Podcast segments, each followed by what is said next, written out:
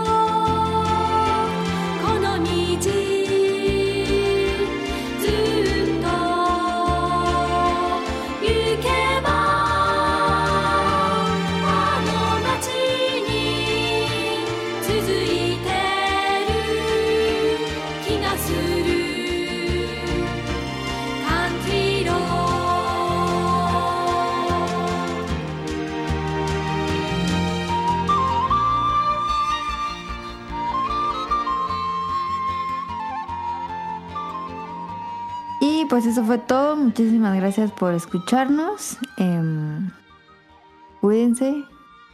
Bonito fin. Bonita semana. Bye. Ya no es buen fin, pero bueno, sí. Este, recuerden seguirnos en arroba podcast beta en Twitter. Nada más tenemos Twitter a ver si no se muere. Eh, espérame. A ver si no se muere Twitter en las próximas semanas, días. Esperemos que no. Em, y si no, vamos a tener que hacer un Facebook. Siento que Facebook. eh, ah, bueno, hacer un Discord y hacer un Facebook. Porque no creo siento- que cierre Twitter, ¿eh? yo espero que no. Este, recuerden suscribirse al canal de Apple Podcasts en iTunes, en iBooks y Spotify y en Google Podcasts y demás lugares donde suban podcasts. Em, episodios viejos si quieren escuchar, ya están casi todos en todos los servicios, pero los pueden encontrar en langaria.net donde también hay noticias y también pueden escuchar a Showtime. Y ahí está, te dejo los saludos, Caro. Saludos. Bueno, pues saludos a... Que también ahí lo debería ser al revés, ¿no? Ah, al revés, a ver. Saludos, saludos a Daggett de la presa de Daggett, a Helter Skelter, a Cadasco, a Mark a Marcos, a Carlos McFly, al doctor Carlos Adrián Katzerker, saludos al Kike Moncada, a Gustavo Álvarez, a Vente Madreo, saludos a Marco Bolaños, Andrew Lesung, Lesing y Gustavo Mendoza, saludos a Game Forever, a Mauricio Garduño, saludos a José Sigala, a Oscar Guerrero, a Gerardo Olvera, al señor Suki, saludos a Andy, al Carlos Bodoque y Adán, Saludos a Eric Muñetón, a Protoshoot hasta Canadá. Saludos a Festomar. Em, saludos a Aline, a Jesús Sánchez, a Jacobox. Ey. Ah, Y el a Cut, Jacobox y el Cut, que tenemos sorpresa. Tuvimos sorpresa. Muchísimas gracias por conectarte a este programa, Jacobo. Un gusto que eh, haber convertido este, este programa No. contigo. Ustedes es un sueño hecho realidad. tenemos a Jacobo, no lo, no Por lo habíamos presentado. Tuvimos, tuvimos a Jacobox. No, este, lo habíamos presentado, pero eh, finalmente lo, lo tenemos aquí en el podcast beta porque Ya tenía rato que yo le había dicho a Jacobo si quería estar en un podcast beta. Eh, y ahora sí, Sí. tuvo, tuvo chance y bueno, es un honor tenerlo. Él es de Hobbies and Zombies, lo pueden escuchar en Hobbies and Zombies. Ah, muchas gracias por la invitación y la verdad es que ya ansiaba este momento. No podría ser que Cudberto haya venido antes que yo. La verdad, este, me siento, este, sí, sí, me siento ultrajado por esa, por esa tradición. no, pero la verdad es que ya por fin lo cumplí y este, aquí estoy muchachos. Este, y la verdad es un placer estar con ustedes. Igualmente. Ahorita vamos a Bueno, pues muchísimas gracias a, a Jacobox. Saludos a Rob Saints, a Sirenita. A ella la encuentran en Petit en, en Twitch Ah, como Petit Mermaid, que ahorita está twitchando. sí, ahorita estaba. Saludos. Saludos a Heladito, que a él lo pueden escuchar en la opinión de Ela en Spotify. Sube programas cada. dos programas cada semana. Sí, Eh, saludos a Axel, a Ryonjun, hasta Japón. que le hubiera a- dicho para que saliera en este episodio, pero pensé que iba a estar Tonali y Daniel, entonces ahora no va a tener a Tonali y Daniel, por cierto. Y pienso hacer que la próxima semana haya una discusión así fuerte, así como de fútbol picante sobre lo que pasó con Pokémon. A ver si quiere salir Daphne o Andy y Rion Jun, que lo- creo que lo están jugando. Entonces, a, a ver si el próximo se logra eso. Ah, sí he escuchado cosas fuertes. Y Ajá, está que- bastante controvertido lo que está pasando con Pokémon. Eh, es, es el, es el primer Pokémon desde hace mucho para mí. Y, y no lo cancelé. Dije, bueno, así me lo voy a aventar a ver cómo está. Ah, ¿también estás jugando tú, Rion? Digo, estoy- no, todavía no, todavía no me ha llegado. La verdad es que no he ido a Ok, ok. recogerlo. ok. Pero sí, no quise cancelarlo a pesar de que vi, pues, pero te eh, emociona. sí, como le está yendo, la verdad. Y los... Parece que lo hizo Bethesda. Sí, sí, sí, Entonces, parece que le hizo pe- pero Bethesda. pues la verdad es que a mí me gustan los juegos de Bethesda, así que no puedo quejarme mucho. Ok, ok. Estoy acostumbrado a eso. Está acostumbrada a que lo traten mal. Sí. Vamos a ver cómo me trata Pokémon. Muy bien. Saludos a, a Nao, Radcliffe y a Mano, el productor del Bolo Bancast. A ellos lo escuchan en el Bolo Bancast todos los Ajá. viernes a las diez y media. Diez y media y, las caricaturas que vimos cada 15 Ah, días. sí. Eh, hicimos un especial de- dedicado a la primera temporada. Fuimos episodio por episodio de la primera temporada comentando. Eh, si lo quieren ver ahí en YouTube, en el Bolo Bancas. Perfecto. Y saludos a Camuy y a Mika. A Camuy le encuentran en Pixelania Podcast todos los lunes. Y a Mika cada 15 días en Tipos Móviles.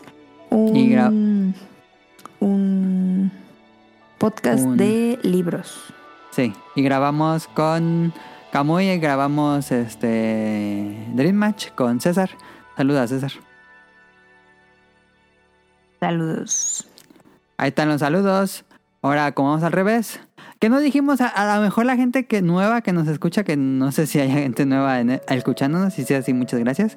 Pero cuando ese episodio que se lee al derecho y al revés, 585, que es Capicúa, hacemos todas las secciones del programa al revés. Es una eh, tradición que hacemos en el podcast beta. Y eh, pues ahora tocó, toca esta semana. Eh, la vez pasada, que era el 575, no se pudo porque fue el especial de, de revistas, si no me equivoco, y no, no lo hicimos al revés porque era un especial. Pero bueno, este es este programa al revés. Eh, vamos a las preguntas del público. What would you do if I sang out of tune? Would you stand up and walk out on me?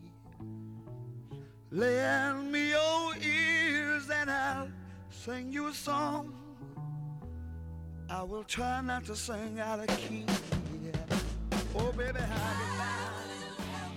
Dice, pregunta para... Bueno, no, perdón. eh, Andy nos escribe, pregunta para Caro, Staff y los invitados. ¿Por qué el elote es mejor que el esquite? Elaboren su respuesta.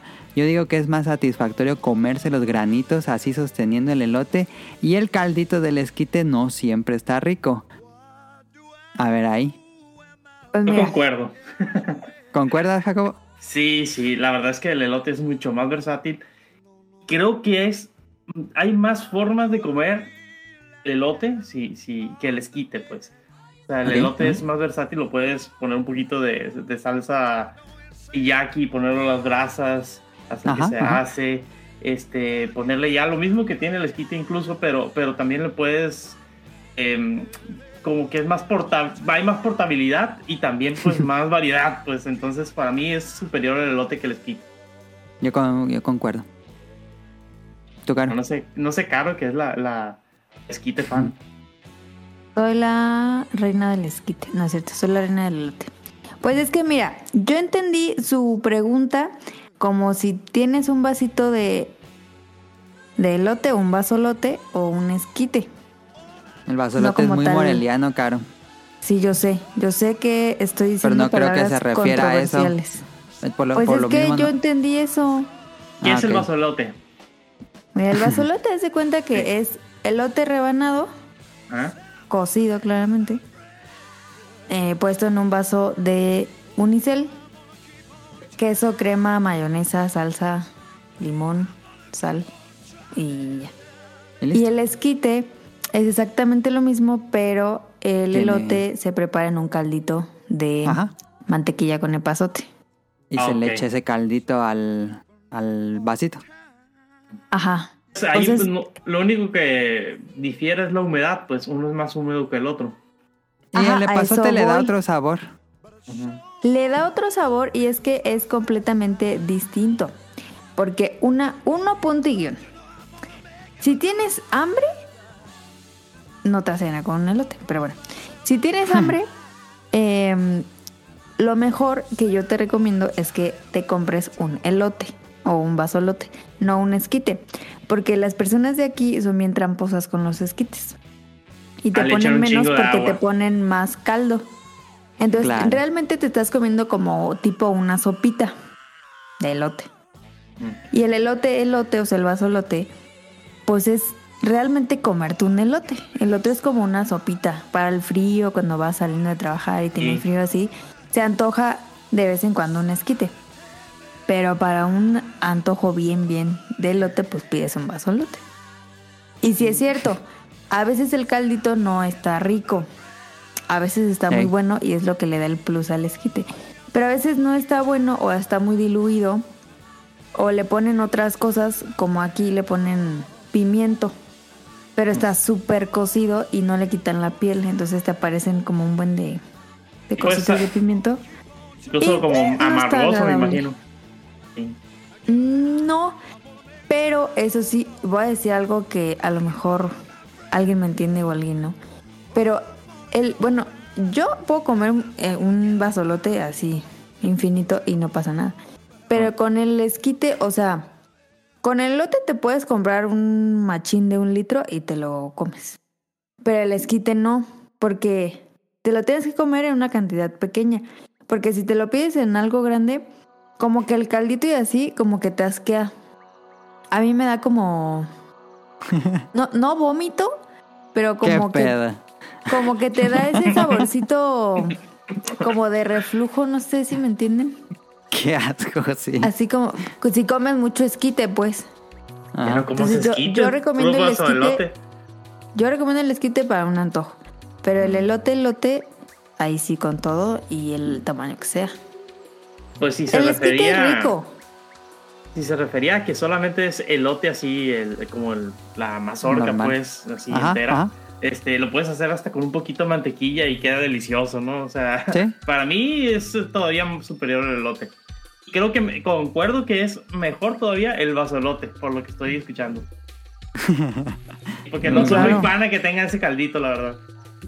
Sí, a mí tampoco. Es que la verdad es, es rico, pero no, no es de diario. O sea, yo me podría comer un vasolote diario, pero un esquite a lo mejor una vez a la semana. Porque como que el saborcito después de varias cucharadas como que te enfada porque sabe a lo mismo. Y el vasolote, como le vas moviendo y le puedes poner tostaditas y otras salsas, te va sabiendo diferente a cómo le mueves. Y el esquite no, el esquite te sabe igual de principio a fin. Entonces ahí hay una diferencia de sabor Sí. Ahí y de está una. Una respuesta muy elaborada, nos, nos pidió Andy y yo creo que fue más que elaborada esa respuesta. Yo lo estuve pensando toda la tarde, de hecho la tenía aquí anotada. Tenía una exposición.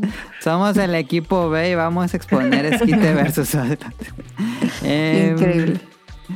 Dice, bueno, estas son, nos mandaron también muchos comentarios respecto al tema principal que no dijimos que va a ser de granjas, pero pues si ya saben, si están escuchando esto probablemente ya sepan de qué vamos a hablar.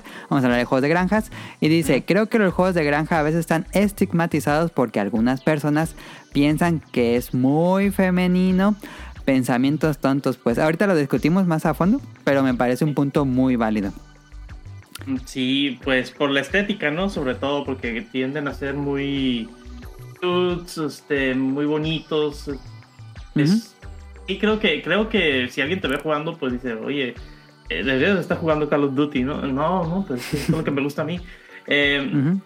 Sin embargo, no me dejo llevar por esas ideas, ¿no? La verdad, yo disfruto mucho Sí, ¿no? juegos de granja, así que este, para mí no, no, no representa ningún problema que se vean así. Ajá. Ahorita lo platicamos. Eh, Jesús nos dice, creo que Harvest Moon creó una mecánica de juego que sentó las bases para los demás que han ido puliendo, mejorando Stardew Valley y creo que hasta podría decir que Minecraft al principio. Son juegos que no son para todos, pero que se mantienen aún vigentes y eso es bueno. Van las preguntas para el staff invitados. El peor juego de granja que han jugado en su vida. Ah, yo no fui fan de Room Factory. Yo le entré a Room Factory en el PSP y no, como que a mí no me gustó. Eh, yo todavía los jugué, pero creo que no están ni por ni nada cerca de ser el mal, el mal, el peor juego de, de granja, ¿eh? Sí, yo creo que no. Creo que le corresponde a, a un Harvest Moon. Hay un, creo que es el último Valley o Life o Life o algo. Eh, los últimos ya están bien malitos. Oh, terrible ese Harvest Moon. Este, pero ya platicaremos más a fondo, pero sí creo que sería ese, ese Life Life, creo que se llama. Harvest Moon Life Ok, on ok. Life. Hasta ahorita lo Ah, checamos. sí, sí, creo que sí. Ok. Em, dice, si tuvieran la oportunidad de tener una granja o un rancho, ¿qué productos cultivarían? Ahorita vamos a hablar de esto específicamente en el tema random, Sí. pero pues creo que Caro cultivaría maíz. Claro. Pero contrataría a alguien para que fuera a hacer el... ¿Cómo se llama? No sé. Para quitarlos. Ah, ya. Porque ¿Cómo se llama eso, Jacobo? Eh, cuando, se, cuando quieres piscar, eh, se llama la palabra, cuando quieres a- este, cosechar el maíz verde, le decimos Ajá. piscar. Es igual, Ok, ok, es lo mismo que se dice para cuando piscas algodón, es lo mismo, tú retiras el producto de la planta, eso se le llama piscar. Ya, ¿A eso te referías, cosechar y trillar Sí. es un poco diferente, pero ya explicaremos después. Va, No, va, el piscar, porque fíjate que los saltamontes son muy fan de los elotes. Les Cara, encantan los elotes. Entonces, claramente yo, pues no. No me podría meter a una parcela llena de elotes. Pero sí me la podría comer. Entonces, pues le pago a alguien y ya. Pero sí, sí sembraría elote y zanahorias. Yo sembraría jitomate, creo que... Y tomate. Creo que es más rápido, pero no sé. Dice, ¿les llama la atención la vida apacible de las granjas? Ahorita nos hablas de cara Jacobo. Aunque, Eh. claro. claro que sí, ahorita de hecho estoy en la granja. Inception, ¿eh? Sí, este sí. es Inception. Grabando desde la granja un programa de granjas. Em, Caro, ¿te gustaría vivir en el estilo de vida de granja? No. ¿No? Que no lo has probado. Es que, o sea, pero granja chida o granja granja. No sé a qué te refieres. ¿Cuál es la diferencia? O sea, Ajá. como granja de rancho, así granja granja. O tener Ajá. como una casa y una parcelita así como con una mini granja. Ah, es lo mismo, ¿no? No. Porque el una ambiente, granja. el ambiente Ah. es lo mismo.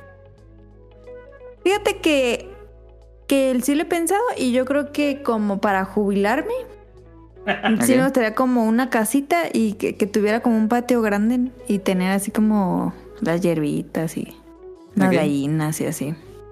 Pero después. Ahorita no. Perfecto.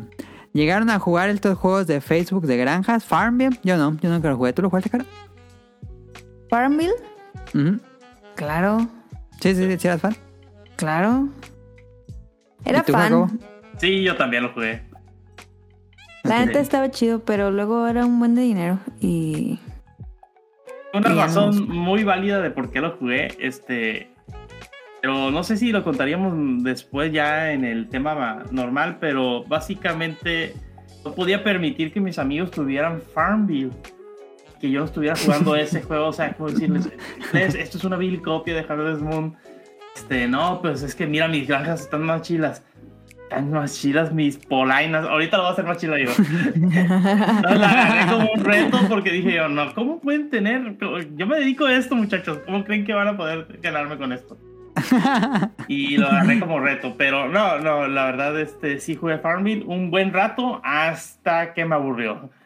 No pasó mucho, pero sí, sí llega a aburrirte Es que sí, sí te aburres, más porque te piden como retos de que invites a más amigos, pero pues a veces tus amigos, pues claramente no. Y luego ya no puedes avanzar. No, llega un momento en que es avasallador lo que te estaban dando ya, este, árboles, y cada semana salió un árbol diferente y cada día tenías que visitar a tus amigos en sus granjas para ayudarles. No, Ajá. no, es una, es- fue un show. Ah, prácticamente que entrabas a Facebook a jugar eso y este, se te iba toda la tarde.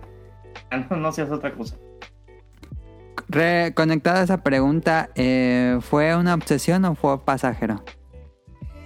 Eh, pues sí, en un momento sí fue como medio obsesivo, pero creo que se pasó muy rápido.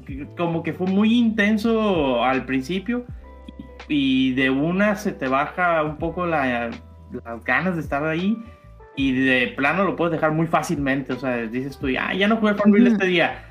Y al día siguiente tampoco, y al día siguiente tampoco, y hasta que un mes después dices, voy a entrar a mi granja a ver si no se murieron mis animales. Y ahí sí, y ahí seguían, ¿no? Con corazoncitos y todo así. todos desnutridos los pobres, pero sí. O sea, no, no. Siento yo que, que nada más de, de entrada era muy obsesivo y después ya nada. Sí, como todo juego móvil. Sí, como todo juego muy- Um, dice, tres animales de granja favoritos. Pues basándome en el en Harvest Moon sería pollo, las vacas y los borregos. Sí, yo creo que yo Mm. pondría borrego, este, caballo y este, vaca. Ok. Yo pondría vaca, vaquita, vaquita, gallina y... oh, es que los puercos huelen feo. Pollito. Pues... O, o un pony, ¿se puede? Y sí, los polis también. Pony salvaje. Ah. Dice, "¿Ha- ¿han probado la leche bronca? Sí, de niños nos daban pura leche bronca.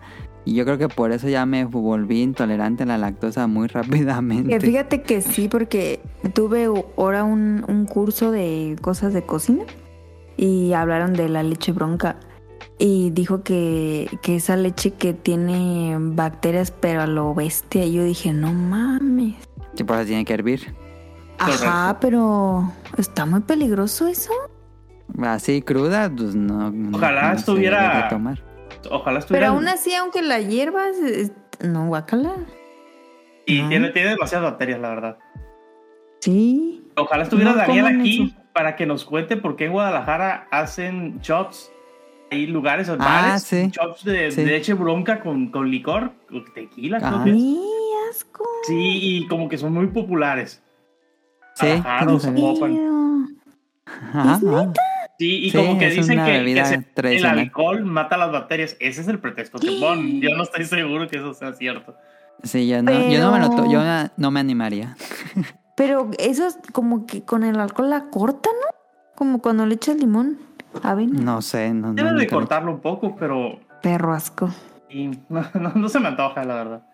Aunque sí, la leche bronca para mí sí sabe muy, muy rico, pero, Muy diferente, pero sí es muy peligrosa. Puede dar una brucelosis. No, déjate tú. de- No, cállate. No. Ah, siguiente pregunta. ¿Cuál es el mejor queso que han probado en su vida? El ala, no es cierto. ah, El mejor que... A mí me Mm, gusta... mm, ¿Cuál será? Me gusta mucho el cotija porque es muy salado y el ahumado también me gusta. que. Avena. Avena. Avena no es un queso. No te subas. Ah, Perdón. no acordaba. Se llama avena, el gato. ¿Tú, Jacob? Ah, Este, eso. este, creo que el mejor queso que he probado es el, el holandés, el, el Edam. Ajá. Creo que es el que viene así como en una bola de, de roja, así que de- cubierta de cera. Ah, ya, sí, sí, sí. Y es un queso muy, muy maduro, pero a mí me gusta mucho porque eh, tenía una tía que, que se casó con un, un tío de Yucatán y ellos comen mucho ese queso. Lo preparan en una cosa que, se, que le dicen queso relleno. De cuenta que Ah, durante sí. meses a ese queso le van, porque es, como es muy maduro, dura demasiado tiempo en el refrigerador, ¿no? Hacían un Ah. cuadrito por arriba y ese cuadrito lo iban escarbando hasta que nada más dejaban Ajá, la ajá, corteza entera con todo y la cera. Rellenaban Sí. después de carne, verduras y cosas así. Ponían Como si a- fuera un, un platito. y, y luego todavía lo ponían a, a- a cocinar como un dumpling así japonés, así como el vapor. y, eh, Ajá, y lo ajá. rebanabas. Era, era muy delicioso. Y este, creo que Ah. desde entonces tengo mucha predilección por ese queso. Cada vez que puedo compro un pedacito, ya es que también te venden por rebanaditas así en los supers. Entonces, Sí. este, lo compro así de vez en cuando y nada más como que le raspo un poquito y le pongo así los frijoles o no sé, a lo que, a lo que esté Cinco comiendo. pesos de queso. Sí, así como Marquitos, el del queso, igualito. ¿Tu cara? Mm, Pues fíjate que el mejor queso. Es que no soy fan del queso, pero pues yo creo que el parmesano de italiano está bueno. Parmesano, ok, ok. Dice, Ese. están en un barranco, ¿elotes o esquites? No Pues ya mames, quedó claro que elotes. Sí, Elotes. claro. Sí. Que Eh, dice, vuelvo a ¿qué? decir, los elotes son buenos, pero si estás en un barranco, elotes infinitos. le dice, ¿les gusta comer hongos como el huitlacoche? No soy fan del huitlacoche, pero sí soy fan de las setas, de los champiñones Mm. y de los shiitakes. Esos están buenos. Yo también soy fan de, de cualquier hongo, incluso el huitlacoche. Aquí de vez en cuando lo miro en, en los maíces. Sí está... ¿Ah, sí? Se ve asquerosito, pero ya cocinado con una ramita de pasote. No, hombre, qué bueno. Yo nunca lo he probado, ¿eh? Nunca he probado el huitlacoche. Sí, son de esos gustos adquiridos, como que le tienes que dar oportunidad una, dos, tres veces a ver si te llega a gustar y te gusta ya sería como la cuarta vez, ¿no? O sea, eh, tienes que trabajar un poquito tu gusto para que te, que te agrade así de entrada. Pero no son como los demás hongos que, por ejemplo, los champiñones y los Ah, son Eh, más neutros, ¿no? son más neutros. Eso, pues, de entrada te gusta porque viene acompañado de otros sabores, pues. Ajá, Entonces hay que sazonarlos. hay que sazonarlo, sí. Creo que Creo el- que no soy fan del huitlacoche por, del huitlacoche por, por el color como que ve. Acá. El hongo portabelo viene siendo el mismo que el huitlacoche, ¿eh? Dato curioso. Ah, sí me gusta. No A sabía. mí no. Es la misma especie, nomás que más grande. Ah, y saben parecido. Y saben igual, para mí. Ah, pues creo que lo preparan, el, el portabelo como que lo usan más como para sustituir carne. Eh, Ajá, ajá, por- en por una el- hamburguesa y le ponen así una rebanadota de portobelo. Y, y saben muy ricos, la verdad, ya, ya así cocinaditos y todo. Dice, ¿les gustaría sembrar algún producto como el tomaco y hacerse millonarios? Saludos y abrazos. Muchas gracias a Jesús por esas preguntas. Eh, el adito nos escribió, saludos, pienso que los juegos de granja son terapéuticos, es algo que le puedes invertir horas y horas y simplemente no te aburre con las distintas dinámicas que tiene. Algunos ejemplos como el Stardew Valley son ejemplos de esto que van incluso más allá de, un sol, de solo un juego de granja. Y de cierta forma se entiende lo relajante que son, pues no tienes que comprometerte con una misión en concreto, ni vencer un jefe imposible, y eso es lo padre de esos juegos, que no tienes presiones o barreras para jugar, y como es muy accesible, quien sea puede jugar. Ahora me gustaría preguntar, ¿cuál es el mejor objeto, cosa o herramienta que se haya inventado? El Internet. Pero yo lo entendí como que era un objeto de, de, de granja, ¿no? O, o eso De granja, sí, yo no sé si, si sea una cosa de granja, a lo mejor es de granja. Porque si es de granja, pues indudablemente la, la mejor herramienta es la pala. Este, El de- pico, ¿no? eh, no, no, pues bueno, es que la, la pala puede ser función de pico, entonces para mí es más como una cuchara este, afilada, puedes abrir Coca-Cola con ella, sí, muy diestro. es muy versátil la muy pala. versátil. Entonces, hasta, le hasta le hacen un juego como el Shovel Knight, que no, no veo que sea Pico Knight. Sí, ¿no? O cierto. sea, no. Este, Ajá, sí. pero, pero yo, yo pienso que su, su pregunta era eso, sí, ¿cuál es la mejor herramienta? Pero yo creo que basado en, en, en, En la en granja. Si no, pues sí, sin duda el internet. La, la comunicación que tenemos ahora es invi- o sea, ojalá hubiéramos tenido esto en los 90 tan, tan fino como lo tenemos ahorita. Ajá. Claro, ¿algo que quieras mencionar? El mejor invento. Bueno, Pues yo creo que el regar automático. el ah, regalo ok. Está también. padre. Sistema de riego. Ay. Esta... Ajá. Ok, ok. Pero no sé. Dice, y también, ¿cuál es su jingle favorito? Ahí va el mío. Aurzone, Basala, Segura. Esto no fue patrocinado por Autoson. No, bueno. Pero, pero me gusta mucho ese jingle. Siempre me sale luego en YouTube. No sé por qué, si yo ni tengo carro, pero luego YouTube me arroja el comercial de Aurzone, Basala, Segura.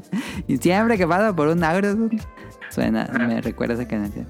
Mi, mi jingle favorito es este, me llama usted, entonces voy tan barredor. siento yo. Alrededores, que yo soy.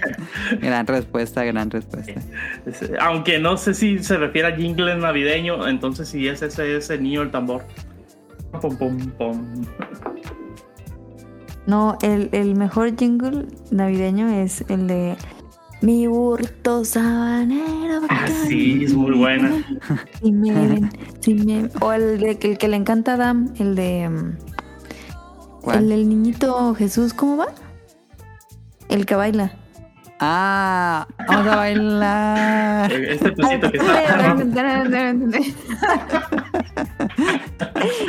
Esa ya es canción Tenemos un ganador. navideña. Tenemos un ganador. Ay, qué increíble. Eh, Perfecto, está, muchas gracias Ela. Eh, Mauricio nos dice, hola, saludos sobre el tema de juegos de farming, casi no soy fan de ellos. Pero desde hace dos o tres años soy como Patreon de un proyecto de un videojuego de farming, RPG Aventura, pero es un juego para mayores de 18 años. Tiene dinámicas de farming y breeding entre especies. Hay animaciones explícitas realizadas por muy buenos artistas, animaciones tanto de buena calidad como animaciones en sprite del acto.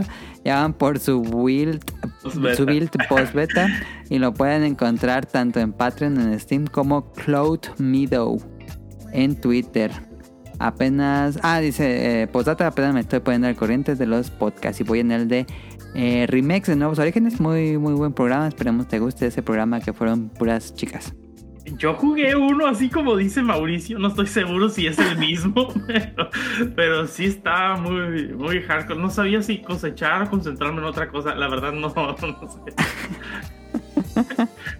Ah, Luego como que pones a dice- trabajar a tus cosas ahí dije yo, no, como que esto no está bien, me siento culpable. Voy a quitar esto. ah, sí está. eh. Lo checamos, Mauricio. Dice Rol, ¿han jugado Farming Simulator? Yo lo veo muy seguido en oferta en Steam. En ese tienes muy, que tiene muy buenas reseñas, pero creo que por su realismo no me llama tanto la atención y pues no tiene waifus granjeras. Así que pues no hay motivación. Saludos a todos, besos y abrazos. Eh, ¿Jacobo lo ha jugado? Sí, de- bueno, vamos a hablar de Farming. Pero ahorita vamos a hablar. Sí, sí, sí. Ahorita lo hablamos Sí, en el más tema. extensamente. Ok. Dice Aline, hola, ¿qué tal? Yo solo he jugado Farmville en Facebook, no sé si cuenta, pues sí cuenta. Recuerdo que sí le invertí mucho tiempo, la experiencia en sembrar, regar y cosechar era muy relajante. Mis preguntas son, ¿alguna vez quisieron ser parte del Club 4H? Y yo le pregunté qué era el Club 4H, pero es un- de un episodio de Los Simpsons donde van a una granja. Pero como era un episodio que ya estaba como muy adelantado, ese sí ya no lo vi. No, no tengo No, idea no me acuerdo cuál es. Recuerdo que había uno donde va, va a una granja y está cosechando así en una trilladora y de repente dice, ah, coseché, ahora a cobrar los, no, eh, ahora cobrar los subsidios del gobierno. Y es un chiste tan, pero tan granjero que yo nomás lo entendí. Y estoy seguro que nadie se rió con ese chiste. y yo me estaba muriendo de risa porque obviamente conocía todo el contexto y cómo es que a los gringos Ajá, les ajá. pagan subsidios, incluso si no cosechan. De hecho, te paga Ajá. el gobierno si, si, por ejemplo, para bajar los precios de, eh, eh, digo, para mantener un precio estable, digamos, en el maíz. Si hay mucho maíz, Ajá. obviamente tiende a bajar el precio. Entonces muchos Sí. granjeros le dicen, ¿sabes qué? Eh, tú no siembres, te pagamos el subsidio. Entonces prácticamente a- eh, ellos siembran sus, sus a- aran sus campos, limpian sus campos, llega el invierno, no tienen nada en el, en el, en el campo, pero el gobierno les pagó como si hubieran sembrado.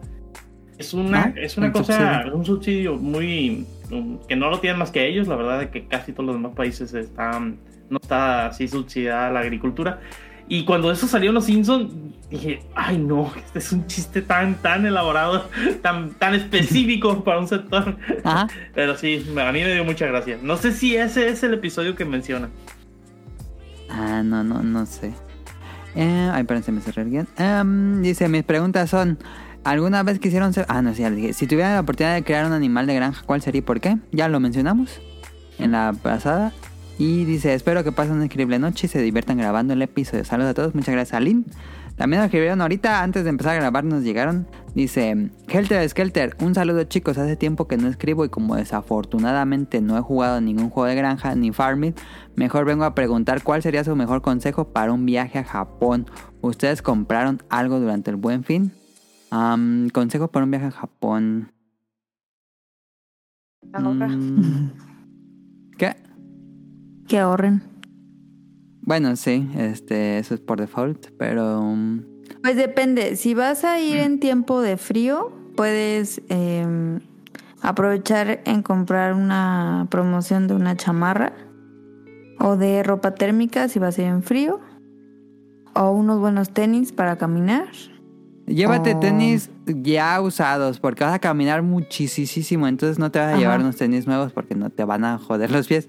Eh, y también eso que dice Caro es muy bueno, eh, no, no, casi no lleves ropa. Vas a puedes pasar al, al Uniqlo, está baratísima la ropa en Uni- Uniqlo y es de excelente calidad, entonces eh, puedes llevarte pues varios cambios de aquí de, bueno, de donde vayas y allá comprar los cambios que quieras y pues ya te los regresas y es ropa de buena calidad. Mm, si vas en calor o están muy cansados o sienten así como mucho cansancio, tomen un Pocari Sweet. Es una bebida eh, como que te, devuelve la vida. Es una bebida, ¿cómo dice? Mineralizada. Muy rica. Bueno, a mí me gusta mucho el Pocari Sweet. Mm, no se me ocurre Y en la otro. mañana compran em, cocoa calientita. Qué rico. Bueno, eso es en cualquier eh, de esas máquinas de, de refrescos. Eh, pero sí, si nos acordamos, lo mencionamos nosotros en Twitter. Y la otra era, ¿compraron algo del buen fin, Jacobo? Eh, creo que, a ver, es no juguetes únicamente para porque Santa compra en Amazon. Ah, Entonces, ya, ya viene, ya compré, sí. ya, ya hiciste la- las compras navideñas. Así es, me, me aventé varias compras, pero incluso hice mis apartados así de, de, ah, voy a poner esto en el carrito para esperarme al buen fin a ver si había alguna promoción y bajar los precios. Y no, lo único que pasó es que retiraron esos productos de, de- de la tienda Ah, y tuve que buscar otro proveedor dentro del mismo Amazon y estaba como 30 Ajá. pesos más caro. Entonces dije, bueno, ya lo voy a pedir, ya no me voy a esperar a que den. luego se agota. Sí, seguramente hay promociones con tarjetas de crédito y ese tipo de cosas, pero ofertas, ofertas reales en el buen fin. La verdad es que ya hace mucho que, que nos, ya nos dimos cuenta que realmente le suben a los precios una semana antes. El puro meses sin intereses, ¿no? Es como Sí, la ajá. oferta que más común. Eh, de hecho, hace poco mi hermano estaba viendo teles, eh, este, decía, no, ¿sabes qué? Esta tele está en 16 mil pesos, es una 60 pulgadas, marca no sé qué cosa. Este, ah, muy bien, pero me voy a esperar al buen fin. Y a la semana volvió a ir, todavía no era el buen fin, y ya estaba en 21. Ah, Ah, pues es que Ah. es plan con maña porque obviamente viene el buen fin, esa tele te la van a querer dar a meses o la vas a querer pagar a contado porque pero te la van a querer dar con el descuento de 16 que previamente estaba, o sea, únicamente es para y para, para hacer como que hay descuentos reales, pero no, no son descuentos reales. Así que, No, no debería de ser ilegal. pues, si, si tienes Lo tú cómo puedes comprobarlo, yo creo que denunciar.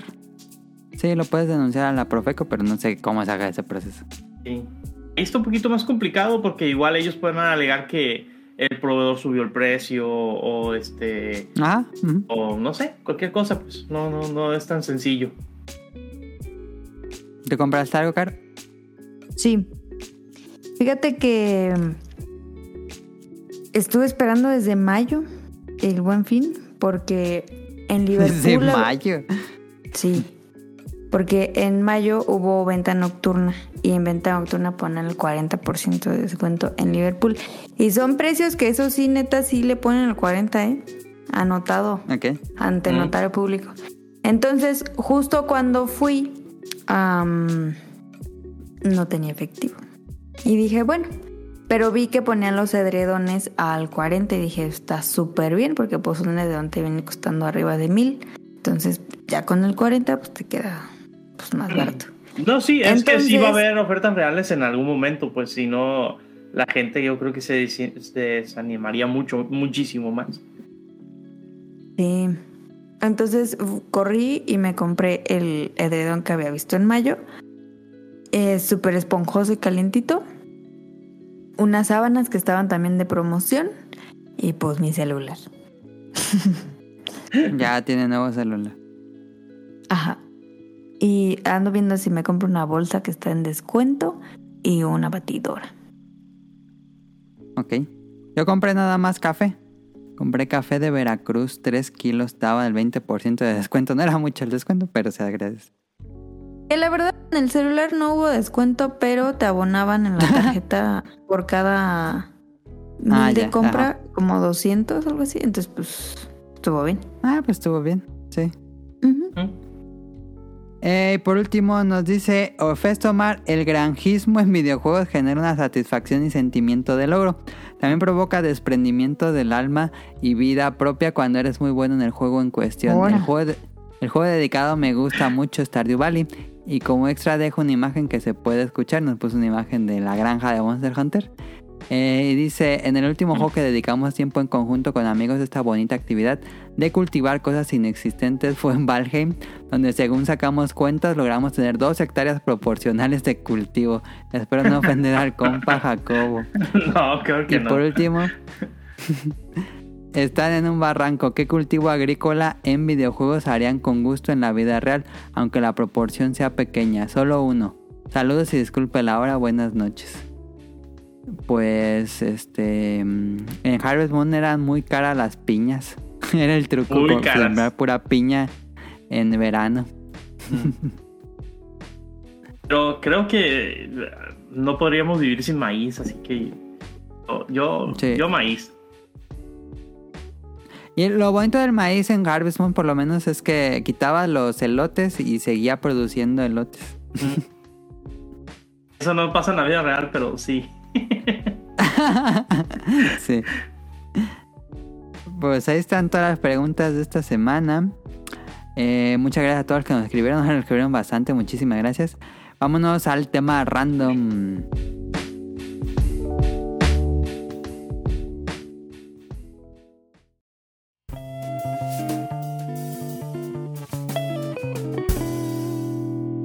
Random.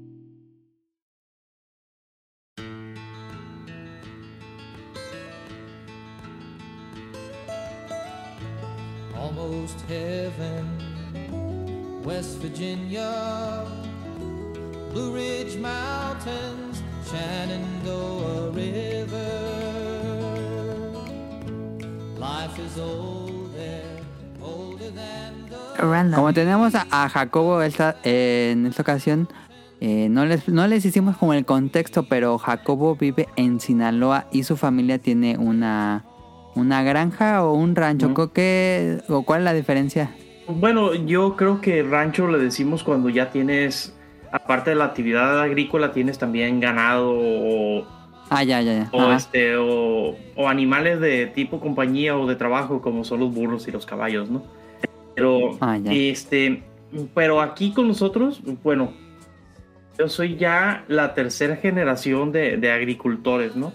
Es decir, mis dos abuelos, los dos abuelos paterno y materno, este, fueron agricultores y mi papá también fue, y este, mi mamá obviamente, pues por, los, las épocas no fue agricultora, aunque es hija única.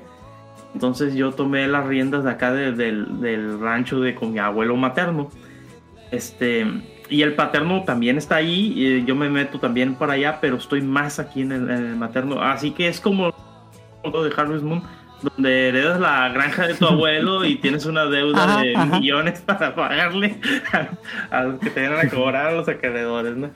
Este, pero eh, la, la situación es que para mí eh, el- la granja o el rancho ha pasado por las dos etapas. Este, en, en algún momento tuvimos bastante más ganado que ahorita, pero Ajá. la agricultura siempre ha permanecido porque es más, más primaria, más fundamental. Y, este, y el ganado es más, es más versátil en el sentido de que puedes ganar mucho más rápido con él puede- y te puedes aliviar con una situación donde digas tú, no tengo liquidez, puedo vender el ganado en el momento que yo quiera, no así con las cosechas, ¿no? Entonces, eso Sí. ha pasado varias veces, ¿no? En el transcurso de estos, ya, creo que ya son 60 años que estamos bajando aquí. Ok. Entonces, este ha pasado muchas veces eh, y ahorita casi no tenemos ganado. De hecho, yo ahorita nomás tengo unos cuantos borregos, un cochito y ya, o sea, no, no tengo ya Un mucho, cochito. sí, un, nah, sí, un cochito que está por ahí. Este, No. gatos y perros, ¿no? Eh, ya caballos, mi abuelo tenía caballos de cuartos de milla, este, él los decidió vender cuando todavía estaba muy activo.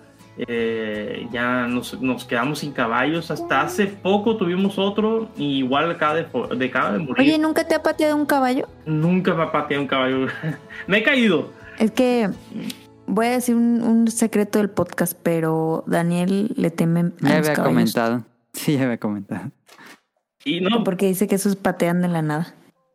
Sí, puede ser. Eh, Sobre todo hay caballos que no están acostumbrados a o son muy, muy temperamentales, entonces eh, la nada sí, te pueden hacer un golpe. Eh, eh, nunca me ha pateado ni un caballo, me he caído de caballos, nunca me ha pasado nada así, nunca me he golpeado la cabeza y cosas de esas. Son todos raspones. De hecho, de niño era, era de todos los días, ah, súbete o no te subas, me decía mi abuelo, me bajaba el caballo más bravo que teníamos, ¿no? que yo, yo sí andaba pues detrás de los animales. Este, pero ahorita ya el caballo es un... eh, Tienes que tener mucha lana, tienes que tener mucho tiempo para tener caballos, ¿no? Este, que te dé... eh, no te dejan casi nada, no hay dividendos en el caballo, pues. Solamente que si te Pero los gusta... vendes, ¿no?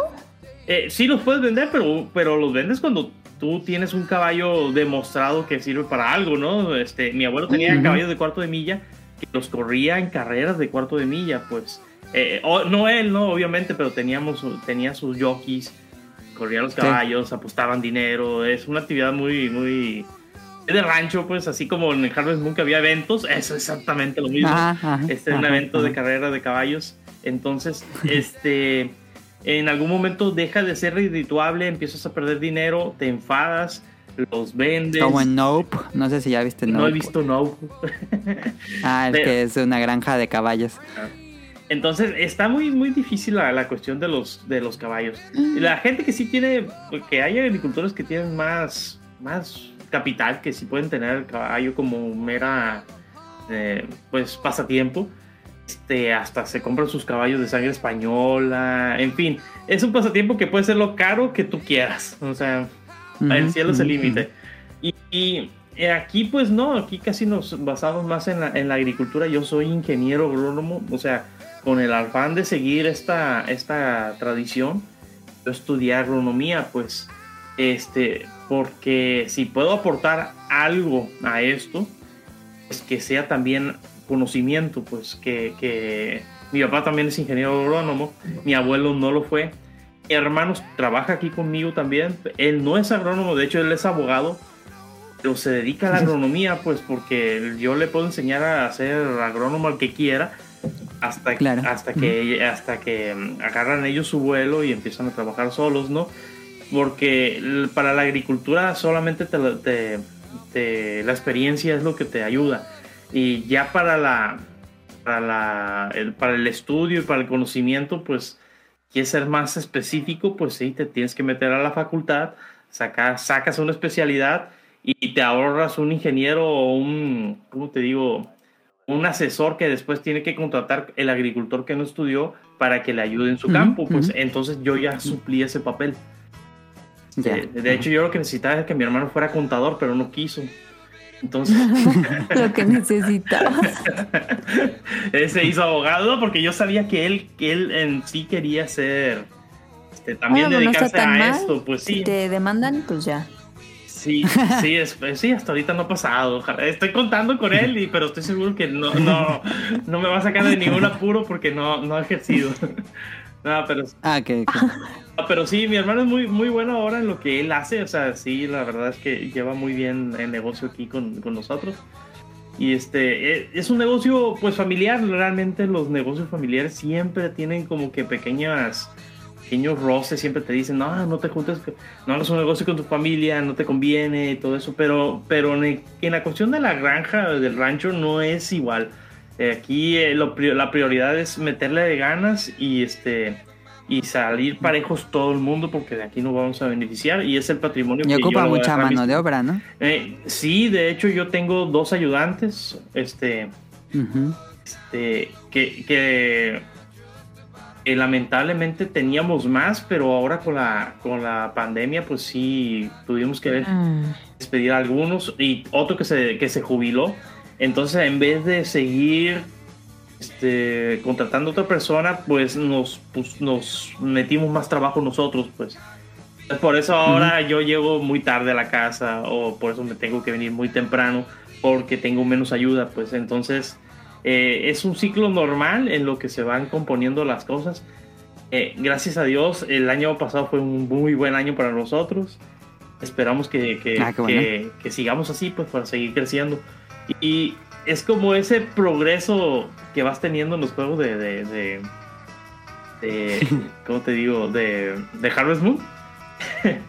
que, que dices tú, ah, bueno, todos los días es un, un pequeño progreso. Ah, sí, es igual, es un pequeño progreso todos los días, ¿no? Eh, Que pues a final de cuentas eso se vuelve adictivo y, y más quieres estar aquí, más tiempo quieres estar acá. Eh, Pero bueno, la pregunta era qué es lo que hago yo en un día A normal. ver, sí, desde que se levanta Jacobo hasta que llega a su casa en la noche. ¿Qué hace. Jacobo en la, en la granja? Bueno, pues para empezar les tengo que decir que yo no vivo aquí en la, en, en la granja, ¿no? Aquí en el rancho. La verdad, yo vivo en, en, en la ciudad, en la ciudad capital, Culiacán. Este, por... Ah, en los culichis. Sí, sí, sí, soy, soy... Yo conozco a Rod Sainz en persona y a todos, a todos los Saludos a Rob. a Rob, el CEO de Langario. Este, sí, entonces de Culiacán me tengo que venir todas las mañanas para acá. La razón de que yo esté allá en Culiacán y no aquí es que en Culiacán pues ti- prácticamente tienes que estar la ciudad y prácticamente estas escuelas, eh, puedes comprar mejores terrenos para construir tu casa allá, este, te conviene por la plusvalía, en fin, muchas otras razones. Es, es, es una práctica muy común aquí. La gente vive en la capital y maneja todos los días 40, y, 40 una hora y media al, al trabajo, ¿no? Es muy común. Este, eso es lo que yo hago. En las mañanas me tengo que levantar muy temprano para estar listo y poder empezar aquí el trabajo. Aquí en, trabajamos a partir de las 7 de la mañana. Tiene que estar aquí todo el mundo ya para, para empezar a trabajar. Este, Ujú. Si yo no puedo estar a las 7, yo tengo que hablar por teléfono y decir, ¿saben que no voy a estar a las 7? Voy a llevar a mi hija a la escuela, la dejo y me regreso. Al cabo es que yo sé cuánto trabajo hay o qué es lo que vamos a hacer. No hay problema. Este, me quedo ya un rato. Jacobo es el jefe ya. Sí, ya, ya. Me, ya me quedo un rato más allá en Culiacán y ya regreso yo, ya me vengo un poquito más tarde. Pero cuando hay mucho trabajo, por ejemplo, la razón de que yo esté durmiendo ahorita aquí es que mañana tenemos que trabajar muy temprano. Y prepararnos porque el Mm. lunes ya vamos a empezar el ciclo para sembrar maíz. Entonces son, son épocas en las que hay demasiado trabajo, entonces eh, hay que estar aquí a primera hora y es muchísimo más fácil dormir aquí que manejar una hora de, de- de camino, ¿no? Entonces, este, eso es lo primero que hago en el día, llegar, a, a llegar aquí, decirle a los ayudantes, ah, se agarren este tractor, este equipo, pense a fulano lote y van a hacer esto, ¿no? Hay diferentes trabajos. Y pues si se acuerdan como en The Harvest Moon, eh, primero Ujú. hacías el, el- arabas la tierra, eh, después sembrabas, después regabas y después cosechabas. Entonces, eso en un año de trabajo se traduce en muchas horas de tractor, muchas horas de, de- de maquinaria, muchas horas de, de- de trabajo manual, porque aquí se usa mucho la fuerza, pues hay que agarrar un saco, meterlo en la, en la sembradora, empezar a trabajar, te vas a ensuciar, este, te va a descomponer algo, siempre se descompone algo, todos los días tengo que pegar una correteada por una refacción, porque el tornillo de allá no funcionó, se, se- el tornillo se rompió, hay que comprar uno, entonces hay que hacer un viaje especial todos los días por ese tipo de cosas, ¿no? Entonces, eso es lo que se hace en un día así normal de trabajo. Ya vas, ya vienes terminando por allá de las, este, ahorita a las cinco y media, porque gracias al, al horario que acaba de cambiar, ya es a las cinco y media. Entonces, a partir Horrible. de, sí, a partir de las cinco y media ya no podemos seguir trabajando. Ya no hay luz del sol, es muy difícil. A pesar de que los tractores tienen luces, siempre es más recomendable este, trabajar en el, en el día. Entonces ya cortamos actividades a las cinco y media ahorita. Para las seis ya todo el mundo se fue. Ya no hay más que hacer. Este, solamente que hubiera, por ejemplo, un riego nocturno, que estuviéramos regando una tierra. Este, entonces que hay que echarle una vuelta a medianoche para ver si el agua sigue donde la dejaste. Ajá. sí. Entonces, porque aquí regamos por, por, por infraestructura hidráulica. ¿Qué significa? Por ejemplo, nosotros en Sinaloa pues, somos muy, muy bendecidos, se puede decir, porque tenemos este, 11 presas, 13 ríos, están conectadas a todos los valles agrícolas de la- de- de- del estado. Por esas presas baja el agua, nosotros la distribuimos en pequeños canales y esos canales llegan a, ca- a cada tierra que tenemos, ¿no? Entonces, eso no tiene casi, no es muy común en todos los demás estados. De hecho, para el sur del país no se riega así, se riega por temporal. El bajío se tiene que regar por temporal, por eso ven sembrados los, los, los cerros de, de lotes, porque ahí les llueve, la, les cae el agua del cielo. Pues aquí no, aquí no tenemos más que lluvias en el mes de septiembre. Este, y ya, para de contar. Entonces, este, tenemos que llevar el agua de las presas hasta, la, hasta los lotes y ese riego, pues son bastantes días que se queda esa agua ahí. Hay que manejarla, hay que poner a alguien que con una pala y la lleve para allá. Bueno, es un show. Pero la verdad, este, yo ahorita a lo mejor los estoy aburriendo ya un poco con el, con el, con el tema de lo que hacemos Ah, pero este así es la vida de- del campo este eh, es, si creían que era algo así como los, como los anuncios de Malboro que te parabas con un cigarro así viendo al horizonte. Sí es, pero no tan así. ya no hay cigarros de esos. No, la verdad es que ya no, ya no es.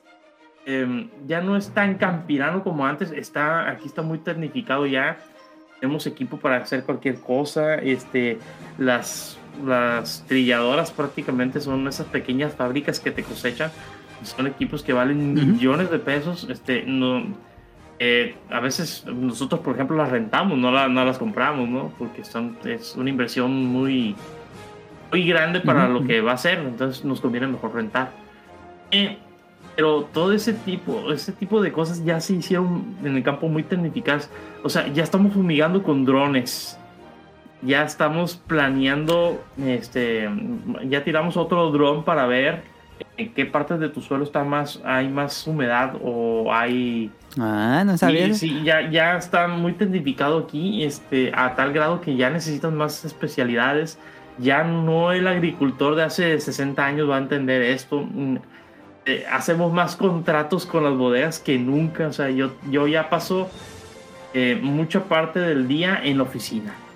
Ya estoy haciendo contratos, ya estoy eh, organizando la, la contabilidad.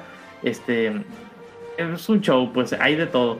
Que eso no lo vemos en, el- en- en los juegos, pero la verdad es que eso es parte de- del, del Ya trabajo. para el siguiente Harvest Moon, ya con drones y Sí, robots. ya, ya, unas cosas muy, muy avanzadas. El caso es que ya yo regreso a mi casa por allá de las 7 de la tarde. Y es cuando les hablo a los players y les digo, players, vamos a grabar hobbies y zombies. Y todos me dicen, no, estoy muy cansado de estar en la computadora sentado, Daniel. y el Cusberto jugando en Twitch. Nah, mis amigos, no, la verdad que los, los amo mucho. Saludos. Saludos. Pero no, no, este, así es, así es esto. Y pues básicamente es eso, todos los días es una aventura diferente, a veces se te enferma un animal, a veces tienes que correr porque, porque fulano de tal se, se golpeó en un accidente ah, en el trabajo. Y es... Son cosas muy... Lo, lo hace, hace que no sea monótono, porque luego hay muchos trabajos muy monótonos. eh, y, y suena que no es, que, que siempre es algo diferente. Sí, la verdad es que sí, todos los días es algo diferente, este, pero es, es muy satisfactorio. Ese es algo que siempre he dicho yo. Eh, ya terminaste de sembrar, ves tu terreno todo, todo bien bonito, con eh, todas esas líneas, que de ahí van a salir los, los cultivos y dices tú, ah, qué, qué chido que yo hice esto, pues, no, no es, es una sensación muy, muy satisfactoria, es porque... ¿Y qué cultivan? Sé que es maíz, pero ¿cultivan algo más? Eh, sí, a veces tenemos, ahorita por ejemplo tenemos un, unos, un huerto de tomates. Este, Mm, es unas, unas, no es mucho, no es ni siquiera una hectárea, pero es suficiente como para, para vender un poquito de ellos. Eh, frijol, también hemos sembrado frijol, el, el mayocoba. Yo sé que para el sur se usa más el frijol negro, aquí el, el frijol ese amarillito, el mayocoba, el que ves en los supers, este es el que nosotros Fíjate producimos. que acá sí, sí se usa mucho el, el negro, pero nosotros toda la vida es eh, flor de mayo. Nunca, nunca nos gustó Ah, el, sí. el negro. Negro. Ah, bueno, es parecido al flor de mayo, de hecho. Y, y también, pues tenemos árboles frutales. De hecho, aquí en, el, en la, donde estoy ahorita, en la casa aquí principal, tenemos una huerta de mangos. Este, también tenemos aguacates y sé qué más podría ser. Pero Ah, son de temporada, ¿no? El mango. Sí, el mango es de temporada. El mango lo vendemos este, en junio para. um. Vendemos toda la huerta. Ahí no es que nosotros lo estemos este, aprovechando como para empacarlo y llevarlo a, a distribuir. Ajá, ajá. Aquí lo que hacemos es que se acerca un vendedor y dice, oye, te compro la producción. Ah, muy bien, dame tanto, este, y tú te encargas de todo. Entonces para nosotros es mucho más cómodo, Sí, ¿no? sí, sí. Este, Ajá. y también teníamos árboles de lichis. No sé si han probado la lichi. ¿La conocen? Sí, sí, sí, sí, sí, sí, sí, Ah. sí, que sé cuál es. Muy bien, este, aquí la lichi se dio muy bien, es un árbol de origen chino. Este, mi papá cuando él estaba estudiando agronomía, se le dieron un trabajo que de investigación y se trajo unos arbolitos, este, y los plantamos y parece que esos de esos mismos árboles hubo como un boom aquí en, en Sinaloa, eh, prácticamente empezaron a haber muchas huertas de lichis y ya se hizo una fruta muy característica de aquí de la ciudad, que cuando hay Ah. cuando hay, las venden en los semáforos. Eh, yo de niño vendía, vendía, o sea, a mí me decía mi papá, hey, te traje esta, esta carrucha de lichis, y las tiraba así en la casa, ¿no? Ve y véndela a los vecinos. Entonces yo hacía bolsitas de lichis y iba y las vendía a los Ajá, vecinos ajá, y con eso me compré mi primera computadora. Entonces, este, nos no, siempre mi papá incentivando que no que hagamos otra cosa aparte de estar jugando, ¿no? Hasta la fecha me ve jugando y dice, ¿todavía sigues jugando? Ay, ¿Cuándo vas a aprender? no, no. Pues sí, ahí, ahí- ahí está el grandioso tema de random de esta semana. Que me parece curioso porque Jacobo nos, nos llegó a enviar una historia de mm, paranormal que él tuvo en los primeros especiales de terror. Pero como que en la granja, el rancho, es un entorno como propicio para historias de terror. No, no te pregunto ahorita si tengas alguna, la verdad. Pero, o de ovnis, pero, pero no, ¿verdad? A- a Contigo mí, nada. A mí me han contado, este, gente que, o sea, mm, que aquí donde yo vivo, bueno, ahorita donde estamos, donde estoy yo ahorita, aquí en, en la casa del rancho, este, está pegada al pueblo. Es la última casa del pueblo. Y la- esta casa se mira desde las dos calles, las únicas dos calles del pueblo, las dos calles pegan aquí conmigo. Entonces es un cerco grande y la casa se ve este, en el puro medio del, del, del, del lote, ¿no? Se puede decir. Entonces es muy visible. Entonces había gente que me decía, oye, ¿sabes qué? En tu casa en las noches vemos como un resplandor como si se estuviera quemando. Digo, ¿qué? Pues no, no, no creo. A menos que mi abuela haya prendido una, una basura, que era muy amante mi abuela de prender basuras en la noche. O sea, es una, cosa, una costumbre del rancho. Prendía la basura. Ok. En fin. Pensaban que el mundo no se iba a acabar nunca, ¿no? Por eso hacían esas cosas. El caso es. Pero era más basura orgánica, me imagino. sí, la, la basura de los árboles o la que barría ella. Sí, sí, eso, eso por lo menos se, se entiende, que, que- que vale quemarse. E- Entonces decía, bueno, pero ¿por qué no? no? Un resplandor grande como si se estuviera quemando. Íbamos a apagarlo, pero cuando nos fuimos acercando, mm, desapareció. Se fue apagando. Ah, Sí, y, y varias veces como que mucha gente vio ese resplandor así y dice, bueno, no sé, la verdad no le, no le hallo yo una explicación. Este, el que ya se pasó un poquito de, de, de tueste, había aquí... ya peleando con el diablo en el monte. Ah, el por ahí va. Había un, había un borrachín, había un borrachín del pueblo, este, un señor que, que, que cuando yo llegaba en a abrir la casa aquí, la cerca, me decía, oye, oye, Jacobo, en la noche este, vimos un caballo arriba del techo de tu casa. Y decía, eh, no, es, pues eso está muy difícil de creer, la verdad, ¿no? Dice, y escuchábamos todos aquí en las casas que estaba corriendo un caballo. Ah, canijo, y ya le preguntaron a la demás gente, decía, no, sí, escuchamos un caballo correr y relinchar dentro de tu casa. Pero el que dice que lo vio Tiene arriba... que ver Nope. Ah, pues, tengo que verlo. Era un, Sí, era un borrachín. Dije yo, ah, canijo, no creo que, que- que eso sea cierto. Como no me pasaron a mí, yo esas historias no las mandé al, al- a los Sí, sí, sí, especiales sí. de terror, pero sí, esas son las paranormales. Y aquí estoy yo ahorita solito, espero que no me salga el caballo en la noche. ok. Ahí está, perfecto. Gran tema random. Eh, muchas gracias por compartirnos toda la información. Eh, Caro, ¿tienes datos curiosos? Sí. Tengo datos curiosos de vacas. Ah, perfecto.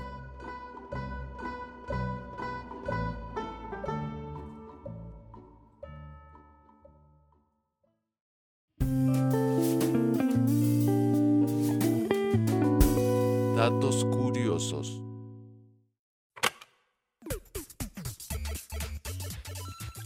Dice, ¿sabían que las vacas son como los perros y gatos? Les encantan, les encanta jugar y recibir afecto, o sea que les gusta que los acaricien. Em, las vacas pasan hasta el 40% de su tiempo rumiando, o sea, pues es comiendo, ¿no? Eh, no, ¿Masticando? No, no es masticar. bueno, eh, pero a lo mejor vas a decir otro dato curioso. Me voy a esperar a, a ver si, si para enlazar ese con lo que estás diciendo. A ver, di. A ver, sí, sí, sí. Dice, las vacas tienen un excelente sentido del olfato y pueden oler cosas a una distancia de hasta 5 kilómetros aproximadamente. Mm. Las vacas y los toros no pueden ver el color rojo. La tauromaquia no es solo cruel, sino también es irónica, Sí. ya que pues, no pueden ver el rojo. La vaca lechera promedio come 100 libras de comida al día. Por eso siempre se la pasan rumiando. Mm. Espérenme, acá tengo otros.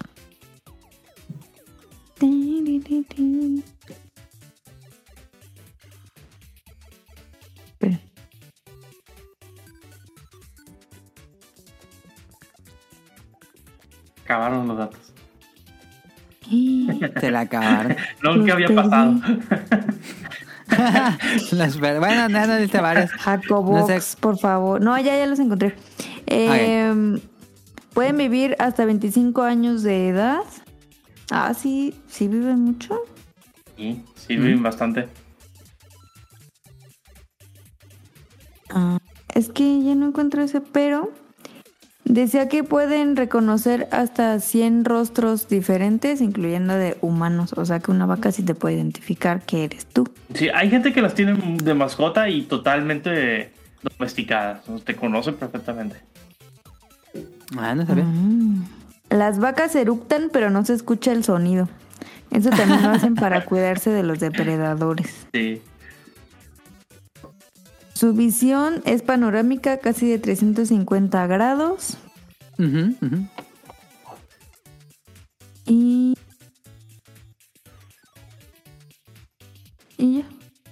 Ok. Oye, yo Ibas tengo a mencionar un, cómo- un- un dato adicional. Eh, las vacas tienen cuatro estómagos. Sí. Ajá. Entonces, Pero eso todos lo sabíamos. ¿no es ah, cierto? sí, pues, eh, pero realmente es uno solo dividido en cuatro secciones. Entonces van almacenando comida en los diferentes estómagos. Cuando reposan, la comida ya está un poquito más húmeda, la regurgitan a su cabeza, digo, a su, a su boca, y eso es el, el rumiar, de que ellos estén masticando esa misma comida. Ah, ya. Entonces, O sea, ¿la regresan? la regresan a su boca. Ajá. Ah, qué perro Ah, asco. Sí, exactamente. y ahí las sí, la regresan, la mastican otra vez y la vuelven otra vez a, a- a tragar.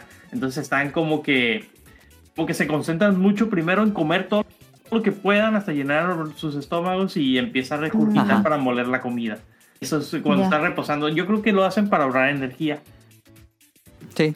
¿sí? Si no, tardaría mucho más parte del día en, en estar comiendo, descansando.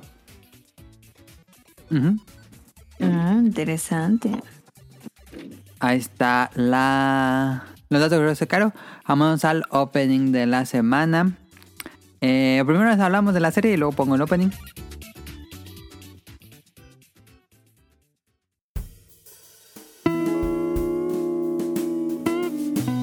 Opening de la semana.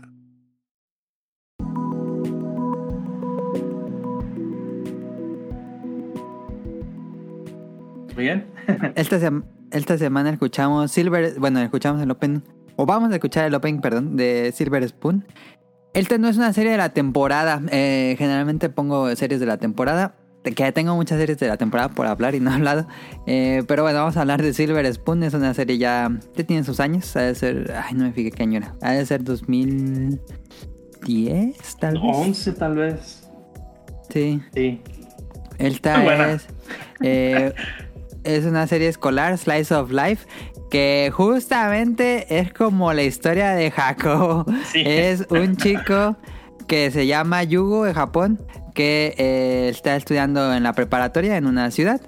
Pero decide que quiere cambiar, que, que su vida ha sido como muy monótona y quiere cambiar y se inscribe a la Universidad de Agronomía. Entonces va a estudiar eh, para ser ingeniero agrónomo y se va pues, a una universidad rural de Japón y a trabajar en un, en un rancho. Entonces, este ahí va a conocer pues toda una serie de personajes en su universidad y la gente con la que va a vivir, que pues son todos estos eh, tal vez clichés, tal vez eh, otros no, pero son personajes muy interesantes de que, que viven en la granja y tienen estas actividades cotidianas. Y pues la, la serie va con las del día a día de, de las clases, de los problemas de los compañeros, los objetivos, las metas que tienen. Es una serie muy relajante, pero también muy interesante porque te muestra como todo el mundo de la agronomía, pero de una manera relajada. Eh, y pues ahora sí que Jacobo eh, tuvo Silver Spoon Experience, entonces que Sí. nos diga qué tan qué tanto le gustó o no la serie. No, a mí la serie me encantó. Y creo que lo más importante que rescato de la serie es lo tan parecido que es este, la agronomía en, en Japón con la de aquí. O sea, es. eh, te vas enterando que, por ejemplo, una familia de, de- de- iba a perder su granja porque no pudo pagar su crédito. Eso es igualito. Están ellos peleando por subsidio de gobierno. Eso es igualito. Este, hay muchísimas cosas que se parecen a, a lo que es la, la, pues la forma en que trabajamos aquí. Incluso el otro día vi una serie inglesa que, que también es muy parecido, es, es casi lo mismo, este, con la Ujú. diferencia en que, por ejemplo, en Japón, ellos no tienen tanto espacio para hacer, Sí, no. por ejemplo, ganadería de, de, de- de superficie o de, de, ¿cómo se dice?, ganadería abierta. ellos tienen todo su, su ganado en establos. Y ahí se la van a pasar porque no hay más espacio, pues entonces tienen que tener muchísimo más cuidado, se pueden enfermar más, tienen que estarle cuidando, darle trato personalizado al ganado para que puedan este, rendir frutos, ¿no? Y eso es muy, o sea, muy interesante, la verdad, es lo, lo único que difiere, pero la serie es muy divertida, es, es cagadísima de risa.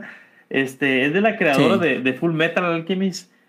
Eh, Sí, es esta Hiromu Arakawa. Ajá, y ella la basó un poco en, eh, en su vida, pues. Entonces es, es lo mismo, eh, creo que es un tema que vamos a, to- a tocar ahorita con, con Harvest Moon, pero sí es como que la gente que se va a trabajar a la ciudad siempre extra, extraña ese ambiente donde creció, pues y de alguna forma lo quiere retribuir. Ella lo que hizo fue Ujú, ujú. relatarnos en un anime, bueno, en un manga yo creo, la experiencia de, de- de- de vivir en una granja o estudiar para, para, para trabajar ahí. Eh, está muy bonita, es, este, Hachiken aporta muchas ideas nuevas para la gente de, de- de- del campo porque ellos están acostumbrados Ajá, a hacer su vida rutinaria, pero Hachiken viene con nuevas ideas, les dice, ¿saben qué? Vamos a hacer una pizza. Oye, esta gente nunca ha comido una pizza porque nunca ha ido a la ciudad. Dice, ah, pero yo sé cómo Sí. hacerla, tú sabes cómo sabe. Entonces tú nos vas a enseñar a nosotros. La verdad es que está eh, muy interesante eso, como que se van retroalimentando y, y no, muy divertida la verdad. Este, te encariñas mucho con los animalitos que, que dicen, no te encariñes con los animalitos. No se encariñen con los, con los animales. No, vamos a comer después. Este.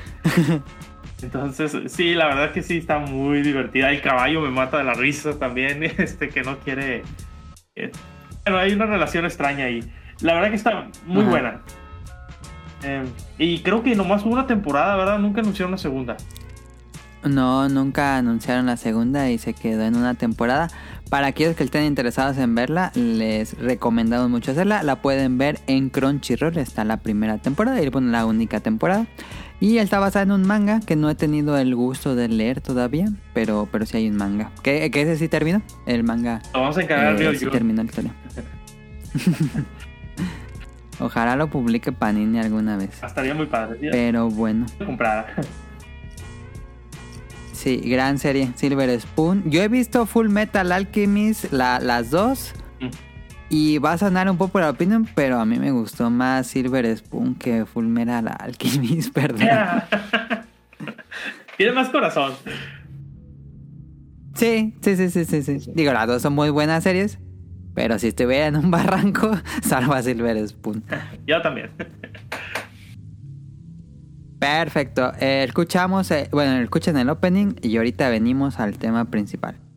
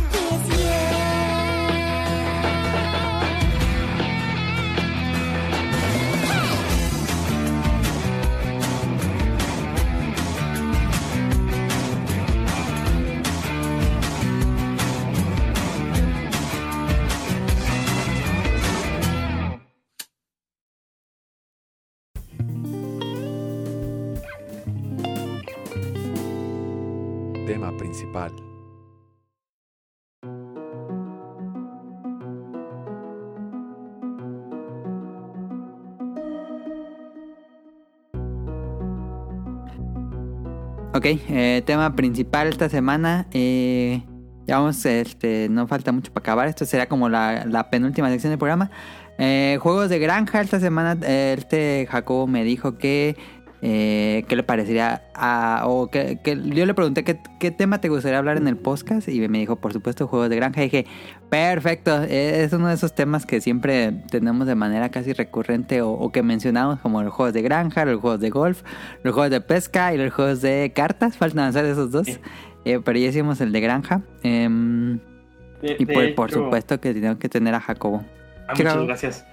De hecho, sí, la verdad que tenía muchas ganas de, de- de venir acá al programa y qué bueno que se, que se prestó y se dio bien la oportunidad. Este, eh, mm, para este tema de, de los juegos de granja, este, quería preguntarles cuál fue el primer juego que jugaron así. ¿Fue Harvest Moon? Sí, pues yo fui Harvest Moon Super Nintendo, pero no lo jugué en un Super Nintendo, lo jugué emulado unos años después en una computadora. Sí, y fue la misma experiencia para mí. No sé, Caro, que si ella jugó alguna vez un Harvest Moon. No.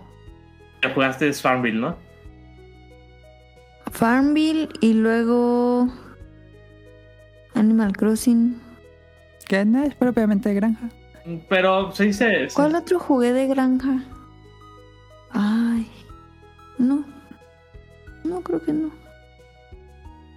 Bueno, este. Estaba viendo, pues, que la verdad es que la mayoría tuvimos a Harvest Moon como nuestro primer juego eh, Ujú. de, de granja. Y este, creo que es en el que más nos vamos a concentrar para hablar. Hay muchos Sí. otros juegos, pero creo que, que Harvest Moon es el, el hilo, el hilo que une a todos, ¿no? Es el, el primero y es el que va marcando la pauta de lo que van haciendo los demás. Sí, Hasta que, es el pilar del género. Así es, hasta que llegamos ya a los simuladores que ya son, esos ya se van cortando con otras tijeras y se, o se cuecen aparte. ¿no? Este, pero ahorita vamos a llegar a, a to- a todos esos temas. Eh, eh, ¿Comienzo a decir algo, Mene, o tienes algo planeado? Ah, este, bueno, nada más eh, pequeño contexto para aquellos que no conozcan mucho Harvest Moon. Eh, antes de Harvest Moon no había juegos de granjas.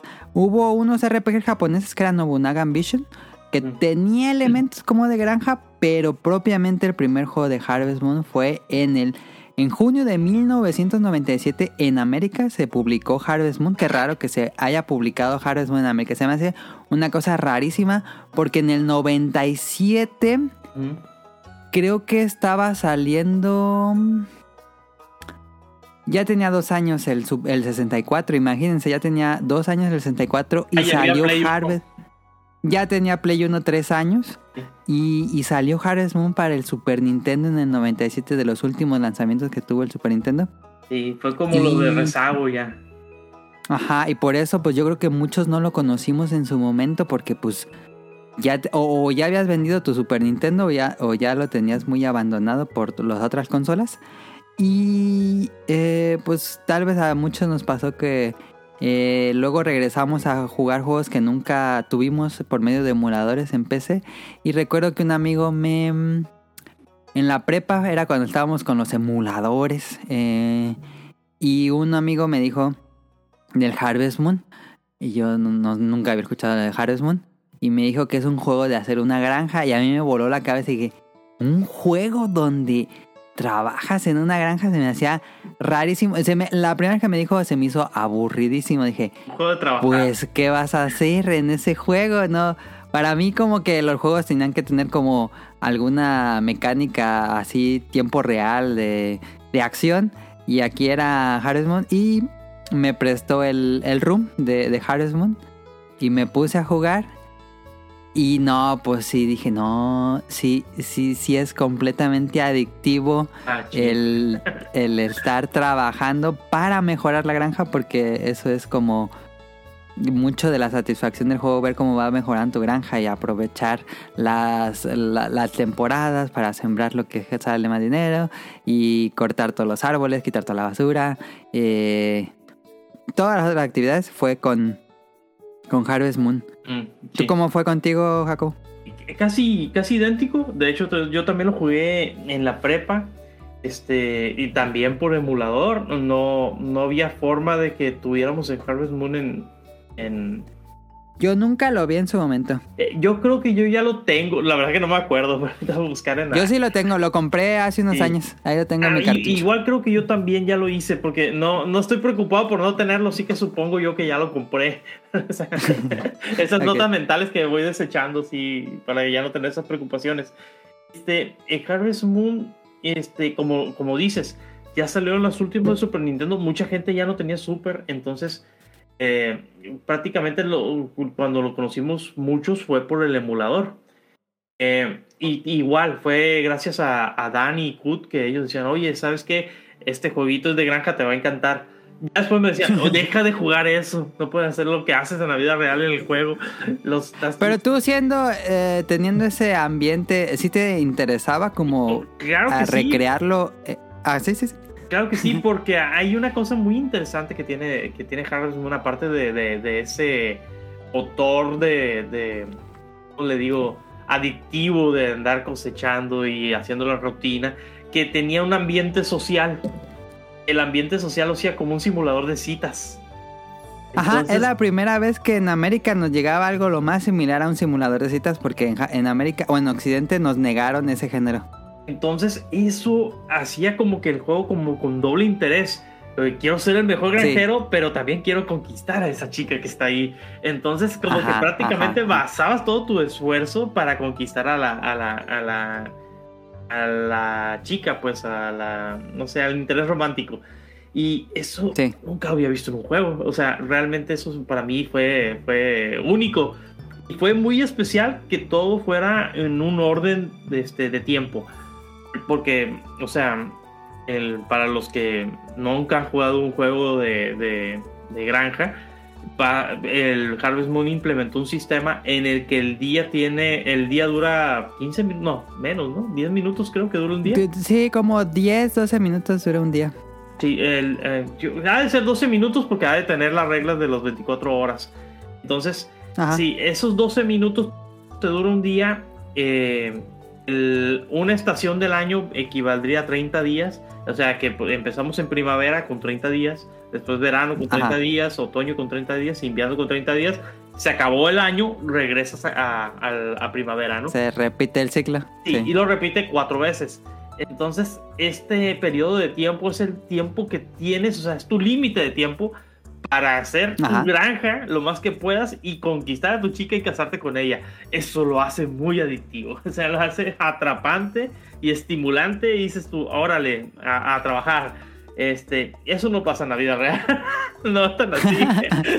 no tan así, pues. Yo no puedo andar, corto un tomate y se lo llevo a la. A, aquí, a la. al- no sé. Porque yo me casé en el. en Era el como una cajita. Ah, no, pero. Ah, ya, ya, ya. Yo, yo. A la chica. Ya ves que tienes que regalarle cositas. Entonces. Este. No, no puedo hacer eso en la vida real porque soy no, era muy tímido. Imagínate, eso no se puede hacer. Pero sí se puede hacer en el juego, ¿no? Entonces dije, voy a conquistar a la que sea más difícil. A la hija del alcalde. Entonces, ¿A la que era güera? era Bueno. una de pelo azulito en el primer Harvest. Ah, ya, ya, ya sé, ya sé, ya sé cuál, ya Sí. sé cuál, ya sé cuál. Entonces, a esa fue con la que, con la que me casé yo. Y es muy interesante. Luego también el juego te va calificando que también ibas en tu granja. Tenía un jardín secreto en la parte de atrás de tu casa donde había unas flores. Te- si llegabas al máximo de, creo que eran 12 también. Cuando llegabas a, esa, a, a tener todas las flores es que ya habías llegado al máximo de tu, de tu granja, ¿no? Todo iba funcionando perfectamente. Eh, es un sistema muy interesante, es de hecho tan bueno que como motor de, de juego, eh, no sé si jugaste Agrícola, que es el juego de mesa. Ah, sí, sí lo he jugado.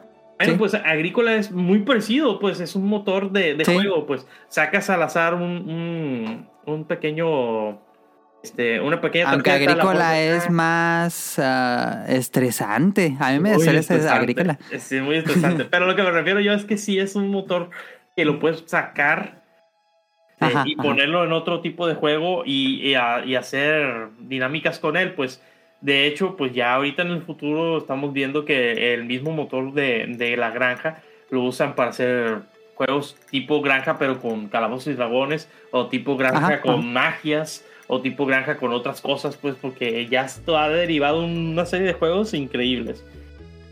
Pero bueno, es interesante Harvest Moon porque lo que le pasa a Harvest Moon eh, es que empieza a evolucionar conforme van pasando las consolas.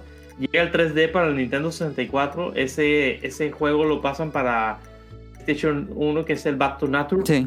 Back to Nature Ajá. para mí es el, mi juego favorito, Moon. No sé si, si, si tiene otro juego favorito ustedes, pero para mí es el que más me gusta. El Para mí es Friends of Mineral Town de Game. Boy Advance. Sí, también, muy bonito.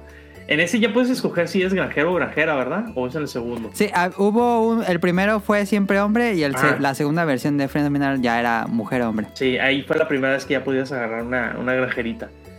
Una granjerita. Entonces, este, para mí Back to Nature porque eh, yo únicamente tenía PlayStation 1 como consola. Yo me brinqué todas las consolas de Nintendo hasta, hasta el Play. Entonces, eh, para mí el Back to Nature fue muy interesante jugarlo. Aunque jugué el emulador y el de Super Nintendo me encantó. El Back to Nature es muy, también muy bonito, muy bien hechecito. Se mira muy bien en, en el Play 1. Eh, nunca jugué el de 64, que es el. Pues, Harvest Moon 64. no tiene. no. Sí, Harvest Moon 64. Ujú. Nunca lo jugué, así que no puedo compararlo exactamente, pero se miraba muy bien en Play 1. Sí, Sí, eran muy, muy similares. Bueno. Y, para, y de ese momento hasta esta fecha he jugado uno que otro. Ya no me he vuelto a acabar uno realmente. Es como que Ajá. sientes que el tiempo no, no estás con el tiempo suficiente para jugar estos porque te lleva el mismo tiempo que acabarte un Final Fantasy, que acabarte un RPG pesado. Este, Sí. Y ya quieres invertirle a otro tipo de juegos. Entonces, eh, ya hasta estas fechas únicamente voy siguiendo la, la historia de vez en cuando bajo uno que otro que, que me regalan o que, o que están ahí en la, en la PlayStation Network Plus. Y varios ahorita ahí. Eh, pero pasa algo interesante también porque en algún momento Natsume, yo pe- yo pensaba que Natsume era la compañía que hacía el juego. No. Este, y, y no, no es esa. Y yo miraba que ah, salía en, creo que en Wild Gods también salía Natsume, ¿verdad? Sí, es, es la, son cuatro juegos. Es Poki Rocky 1 y 2, es eh, Wild Guns de Ninja Warriors y Harvest Moon, los juegos de Natsume en Super Nintendo. Y, y eran juegos de bastante calidad. Entonces yo relacionaba Sí. a Natsume como una compañía que hacía juegos de calidad. Hasta que me doy cuenta que ellos no lo hacían. Realmente Eran distribuidores. sí, para América. Entonces ahí ellos ya rompieron relación con, con Marvelous. Eh, bueno, que fue la compañía que compró la compañía original que está trabajando con, con Natsume. Y desde entonces ellos conservaron el nombre de Harvest Moon.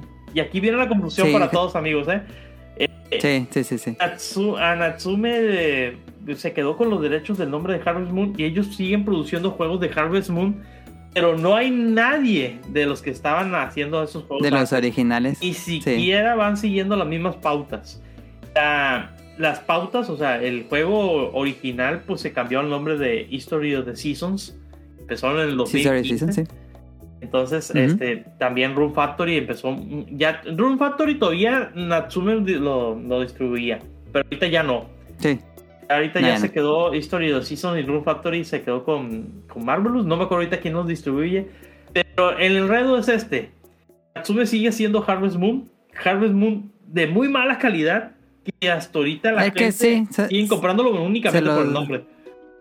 Por el nombre, pero sí son juegos como que se lo encargan a equipos desarrolladores de juegos móviles, Sí, pero no, no, no tienen la calidad de un Harvest Moon. Sí, terribles esos, esos, esos Harvest Moon. Pero en fin, yo creo que ya hemos platicado sí un poco de, de, de, eh, la historia sí de Harvest Moon, pero en fin, no, no sé, Mele, para ti, ¿qué, qué es lo que más te gusta? ¿O qué, qué qué es lo que hacías jugando Harvest Moon? Porque puedes hacer un montón de cosas. Ah, era, tal vez se podría decir pensar una actividad monótona, pero ya tenía como mi, la rutina, eso me gustaba mucho, es una persona muy rutinaria, entonces era levantarse, ir a regar las plantas, cosechar, eh, ir a pescar, ir por un regalo para la- el interés romántico, tratar de ir aumentando los corazoncitos. Em, si me daba tiempo ir a la tienda a comprar alguna que otra semilla en caso de que ya eh, tuviera o ya hubiera cosechado y se tienes que quitar la, la planta seca, entonces tienes que volver a sembrar. Y era Sí. todo hacer como una especie de carrera antes de que se acabara el día. Sí. Eh, eso me gustaba mucho, toda la rutina diaria me gustaba muchísimo. Y el monito llegaba un momento en que se cansaba y que ya no. Sí, sí, si pasaba más de las 12 de la noche y no te habías ido a dormir, se, se caía la estamina, se le acababa y se despertaba bien tarde al otro día. Sí, porque se había desmayado. sí. Sí, Ah, sí. se despertaba como a las 2 de la tarde, algo así, y, y el mono se despertaba generalmente como a las 7. Sí, y con eso te, te decían, oye, ¿sabes qué? No trabajes tan tarde porque vas a perder más tiempo en la mañana, ¿no? Tiempo que vas a necesitar. Ajá. Este. Y, y la verdad, lo que hacía interesante al, al juego es que tenías que cumplir diferentes eventos. A mí me gustaba mucho cuando llegaba la Navidad. Era como que muy bonito ir al pueblo, todos así, cantaditos. Nevada. Ah, y la Que no hayas mucho de Navidad porque no podías sembrar. Y no podías, en, en- cuando está nevado no podías hasta que hacías invernaderos. En Battle Nature ya podías hacer un invernadero. Sí, sí, sí, sí. sí. Pero este. eh, creo que lo que idearon para que fuera. Este, eh, para que el juego no fuera muy. Porque hay como que cuatro vertientes, ¿no? Bueno, no sé. eh, em, la- el trabajo en la granja, eh, la actividad social y no sé si, si poner este la exploración porque como que tenías que irte a- al, al monte a ver si te encontrabas algo allá este, a la montaña Sí, luego encontraban como tesoros o alguna que otra valla. Entonces, como que esas tres vertientes las ibas tú repartiendo en el calendario, o sea, como que el tiempo, es ese factor del tiempo de que dure 12 días y el mes tenga 30 días, este, lo hacía como que te ibas administrando en lo que ibas a hacer cada día. Este, no se pierda ningún evento, si les dicen en el pueblo, va a haber un evento fulano día, este, no se pierdan el evento, no se es queden bien feo sí, perdérselo. Sí, porque tienes que esperar todo un año para volver a ese evento. Y es bien importante porque tienes que quedar bien con tu, con tu interés romántico. Entonces, si ganas la carrera de caballos, órale, ya, ya, ya se fijan más en ti. Órale, ya te empiezan a regalar cositas. Sí. Este, no sé, tiene muchas cosas muy, muy interesantes. Eh, este, pues como decimos, el Harvest, el Harvest Moon fincó las bases, este es el pilar. Y después llegó juegos como Farmville. eh, llegaron y, y Sí. se- y dijeron, ¿saben qué? Eh, somos prácticamente un Harvest Moon hecho con Flash. Este, no pesamos nada y Pero estamos aquí en Facebook. muy sintetizado, ¿no? Pues No, no es nada complejo a comparación con lo po- posiblemente complejo de, de Harvest Moon. Sí, no es nada, nada complejo. De hecho, no tienen tanto factor social porque como Facebook ya es una red social, ellos simplemente dejaron a, a la, la red como si fuera el, el- el factor social. O sea, no puedes andar... Sí podías visitar otras granjas, un pueblo. pero sí no había ni un pueblo donde pudieras este, convivir con otros personajes. Entonces sí, ese, ese tipo de cosas no, no lo hacían como un juego completo para mí. Era Adictivo sí, si querías tener como cositas coleccionables, el árbol de la temporada, este, la, la, pues, la cerca, la casa más grande, la fuente nueva, este, cositas así. Ah, sí, vas mejorando tu granja. Estás mejorando. Entonces, este, esa era la, la gran diferencia con Farmville, porque Farmville empezó en el 2000, en el 2009. Todavía no salía ni ni Room Factory creo que ya salía. Ya salió Room Factory. Sí, ya. Y en la en Room Factory no sé si si si lo jugaste Parece que me dijiste que sí. No, no lo jugué mucho, la verdad. Pero Room Factory es un Harvest Moon, pero con elementos RPG, con, donde ya puedes atacar. Entonces Harvest Moon Sí. nunca puedes atacar a nadie realmente. Este no es un juego de peleas, o sea, de, de- de ataques físicos ni nada. Pero en Room Factory sí. De hecho, te podías meter a pequeños calabozos. Este, donde tenías que sacar minerales, te encontrabas a enemigos los, y, mejorar las armas, ¿no? Entonces, ese factor a mí me alejó muchísimo que sentía yo que eh, eh, la esencia de los Harvest Moon es no ser un juego bélico, no ser un juego de, de, de- de contacto así de violencia, de ir a rescatar o, o mejorar tus armas y seguir avanzando en el calabozo, porque entonces ya pierdo un poco más el interés en la agricultura, que es lo que realmente me interesaba. Pues entonces a mí me alejó mucho Rune Factory.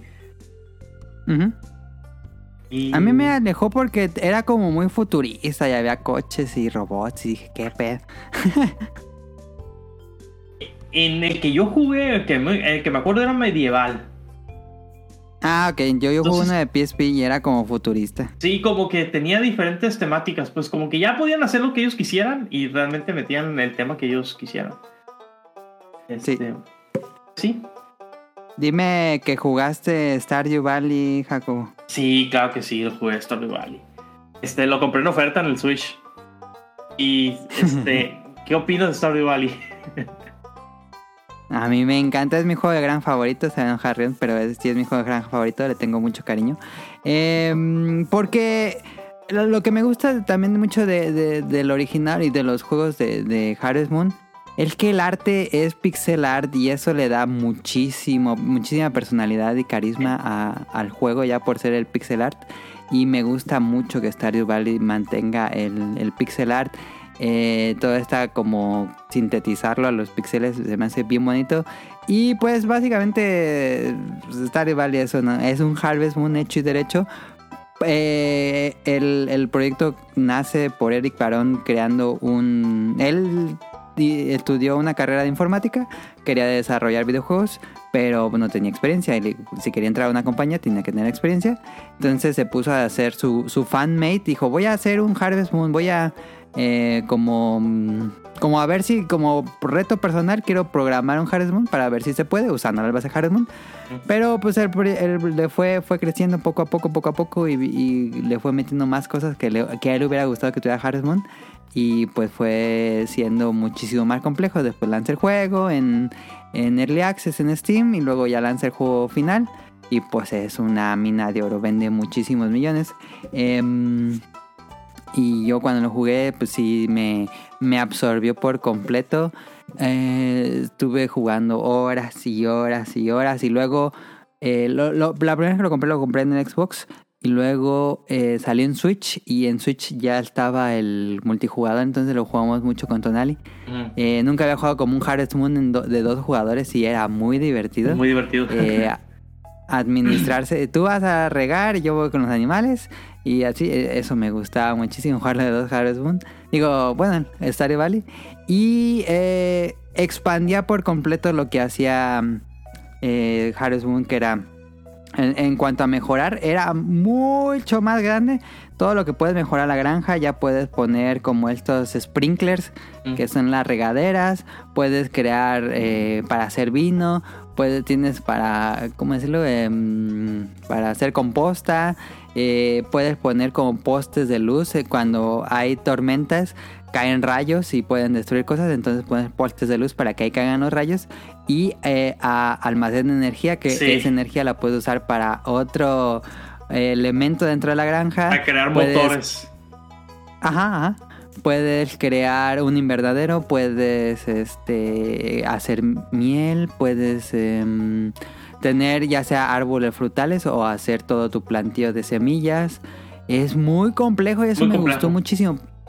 Y aparte tiene lo del modo RPG que es este puedes bajar, eso es completamente opcional, pero puedes bajar a una mina y en esa mina hay una especie de RPG que, que es este como un Zelda, vas vas con una espada y vas matando unos slimes, unos monstruitos y vas encontrando tesoros, que esos tesoros te sirven para mejorar tus herramientas y la granja. Y el cast de personajes eh, tiene mucha vida. Steve Barón tomó todo lo que había hecho Harvest Moon, creo que sí lo mejoró. Lo dejó muy fino, muy, muy afinado, o sea, el, el- Sí. eh, todo, el cultivo, todo. Le metió elementos tipo Minecraft, como que ahora para crear un nuevo elemento tienes que combinar varios más. Este, Ajá, para poder ajá. hacer, crear otra cosa más complicada. Este, hay, hay unas pequeñas cosas que tipo programación. Para mí es eh, el Harvest Moon de este. Definitivo. Sí, pero como de código abierto. o sea, siento, Ajá, ajá, siento sí. que cada vez, cada vez que le hace alguna actualización, le mete más cosas que dice, ah, y si hago esto como en aquel Harvest Moon, y, y lo mete, o sea, le hace un espacio, le encuentra algo y ahí lo metió, y ahí quedó Ajá. y mejorado. De hecho, hasta la música de Stardew Valley son, compite con las de Harvest Moon y las Harvest Moon son muy bonitas, pero Stardew Valley también son, es, es preciosa. Esa música Sí. como de flauta peruana que tiene todos los juegos de, de- de- sí, sí, sí. Sí, sí. todos los juegos de, de granja tienen ese- esa música como de flauta peruana, ¿no? Este. Y no sé, es increíble la verdad el Stardew Valley.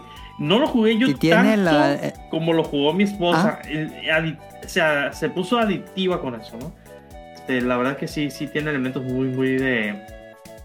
eh, Me gusta mucho cuando vas aumentando, ta- porque también mejoras como el, eh, la casa principal de la ciudad y que ahí están como tus objetivos. Eso le da muchísimo más sentido a solo estar sembrando Sí. y dinero, sino que tiene que objetivos específicos. Eso me gusta mucho. Y también le da una historia más, este, más creíble. El hecho de que, ¿saben qué? Estoy harto de, este, de esta vida, me voy a ir a la, a la granja. Y, este, y pues la vida de la granja es mejor. lo digo yo, lo dice la gente de la ciudad. Bueno, Yo me compré, aquí tengo en las manos la, la guía de Stardew Valley de, de Fangamer, que tuve el, el honor, por eso le tengo mucho cariño al juego, le tuve el honor de, de dibujar como el mapa oficial del juego, lo- ahí lo, lo venden en Digiti. eh, Ah, sí, cuando me dijeron que si quería di- dibujar el mapa, yo estaba bien feliz, era bien Sí. fan de Stardew Valley. que te encanta hacer mapas, de hecho. Sí, me gusta mucho hacer mapas. También vi el que hiciste de Hades, ¿eh? Es increíble el, el pad ese que... Tapete. Ajá, el, sí, el tapetito. Ahí en Fangamer también. Qué chido. Este, bueno, eh, ya por último quiero tocar el Farming Simulator. Es una cosa Ah, sí, a ver, ese tengo interés. muy bien. Farming Simulator es un juego que empezó allá del 2008. Hace una compañía que se llama Giant Software. Este, eh, los primeros están muy como de gráficas muy, muy, muy fellitas, no muy bien pulidas. Pero vamos a hablar del Farming Simulator 2019, que es el que, el que jugué y el que está un poquito con mejor calificaciones. Creo que el 2022 también tuvo buenas calificaciones, pero no lo he visto. El, ¿Qué pasa con el Farming Simulator? De entrada, si lo empiezas a jugar te darás cuenta que nadie te explica Ocupas nada. una ingeniería. Sí, es muy, muy, ¿cómo te digo? Sí tienes que tener algún, un poco de conocimiento básico para reconocer los equipos y reconocer los campos y qué es lo que vas a sembrar en ellos. Porque en este, como el nombre lo dice, este sí se acerca muchísimo a lo que es la vida real en, en- en las granjas, ¿no? Eh, Ujú. se juega como de primera persona, es decir, tu vista del mono sí se, se- del, del mundo Sí. lo llevas tú ahí de la mano y te empiezan, bueno, puedes empezar desde cero o puedes tener cierto capital donde te dicen, sabes que este es tu capital y con este empieza a comprarte un equipo o empieza a comprarte un terreno. Y el mapa general es muy grande, no sé, han de ser como unos unas 300 hectáreas más o menos. O sea, Ah, sí, es muy grande. Sí, es muy grande. Entonces, este, tú vas comprando tus lotes de tierra dependiendo de lo que tú necesites. Entonces, mucha gente compra su primer lote de tierra, siembra y se le acabó el dinero y ya no tiene nada que hacer porque no hay forma de continuar porque lógicamente los cultivos Sí, tienen que esperar sí, un momento, entonces ya no tienes tu dinero, el cultivo se seca porque no te quedaste con dinero para regarlo o para darle fertilizante. Entonces, si no tienes un conocimiento real, no vas a poder darle mu- mucho más para adelante al juego. Entonces, ¿qué ocurre? Este, pues te conviene empezar a jugar en un lote pequeño, generalmente donde vas a hacer tu campito porque vas a construir para poner tus animales.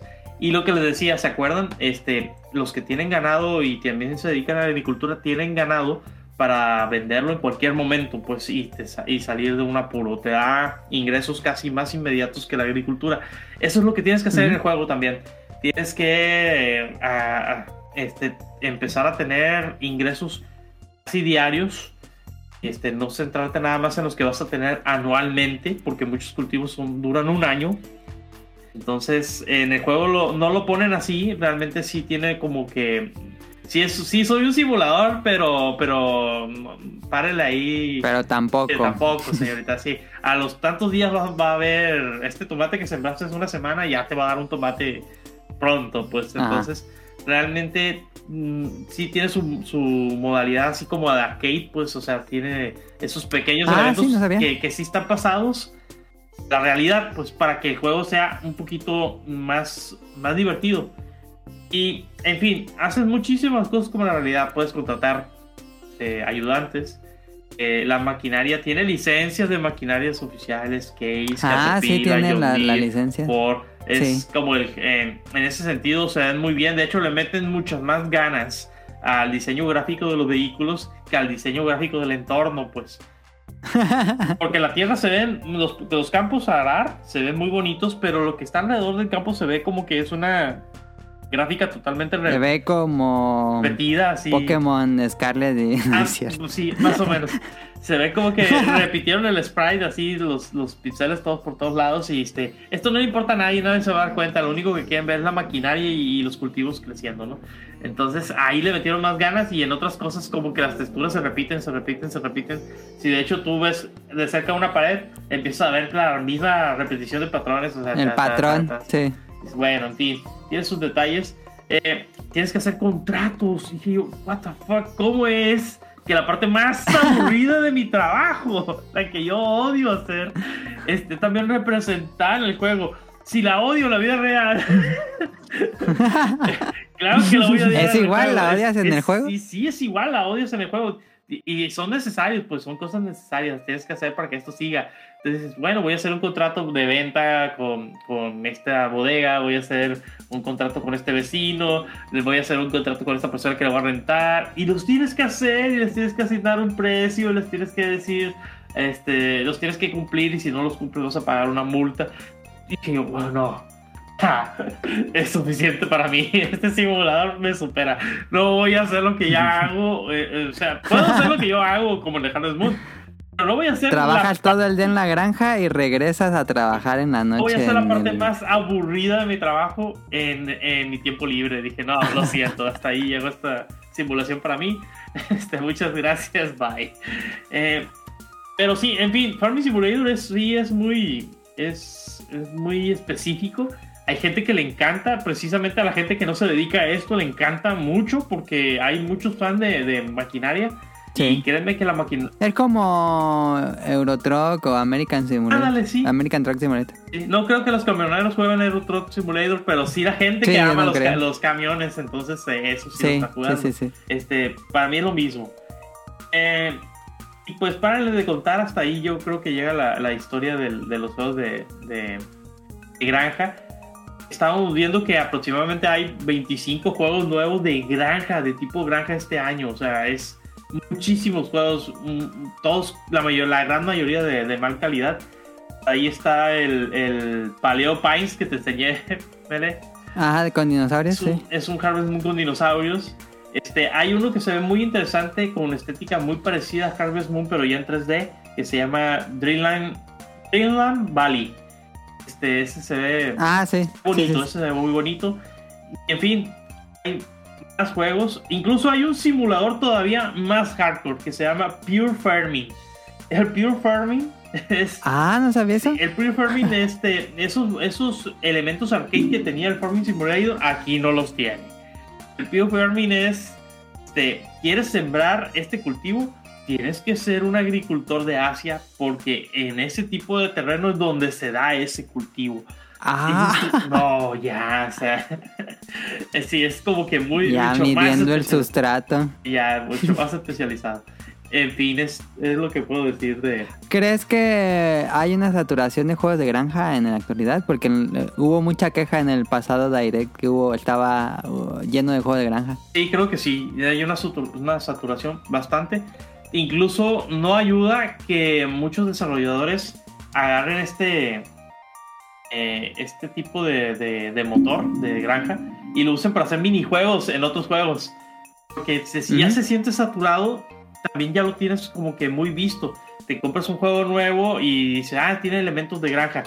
Este, mm, recuerdo que el Monster Hunter los tenía y es tampoco lo usé nunca la granja cuando, cuando jugaba Monster Hunter. Sí te ayudaba Ah, a tener ítems y todo, sí, pero, pero yo Sí. sentía como que no estaba bien en ese lugar. Este, sin embargo, yo creo que sí lo hicieron bien porque mucha gente sí le gustó. Entonces, Y ya lo y quitaron. ya lo quitaron. este, y así ha habido vari- otros juegos que han tenido como ese tipo de granja. Creo que hubo un no sé si era un mod o si era una expansión de Skyrim donde tenías también una granja. Ah, sí, hay un mod. Entonces un mod. dije, bueno, entonces a la gente le gusta mucho el, el- este motor de, de adicción de los juegos agrícolas. Entonces espero que se les vaya bajando y que aumente la calidad, porque al haber tantos, lo único que están haciendo es bajar la calidad de los juegos. No he visto muchos juegos buenos. Y pues lamentablemente ya Harvest Moon no es. no tiene la, la calidad No. que el nombre le daba. De hecho, el último parece un juego de, de Flash. Sí. Se ve el mono totalmente plano en un, en un mundo así plano, totalmente como. Parece PowerPoint. Parece como, como la gráfica de Dinner Dash para que me entienda la, la, la Caro. Ajá, ajá. Ah, Sí, Eh, sí, pero en Dinner ¿qué- Dash está bien, pues porque se entiende que es, un, es una habitación donde tienes que, que andar sirviendo. a- Este, Sí, sí, sí. Pero en un mundo tan grande como Harvest Moon con esas gráficas, se ve como que lo hicieron para ahorrarse dinero. Sí. A mí me encantaría porque lo que está haciendo Natsume, bueno, lo- los originales de Natsume, eh, es que hicieron el remake de Wild Guns, hicieron el remake de Pocky Rocky, hicieron el remake de Ninja Warriors. Los tres me han encantado, son grandiosos remakes porque tienen gráficas hermosísimas, no son las mismas, son gráficas nuevas, pero sigue siendo pixel art. Me encantaría que ese equipo hiciera un nuevo Harvest Moon con pixel art. Y estaría muy bien. Regresar a, su- a sus raíces. Sí, regresar a raíces. Eso estaría muy bien. Y juegos actuales de granja que se ven interesantes. Me han gustado, bueno, no los he jugado, me han gustado gráficamente, los tengo pendientes. Eh, los de Doraemon, me gusta mucho cómo se ve como dibujado con acuarela. Así, ese es un, un History Seasons, ¿verdad? Sí, es un Story of Season Doraemon.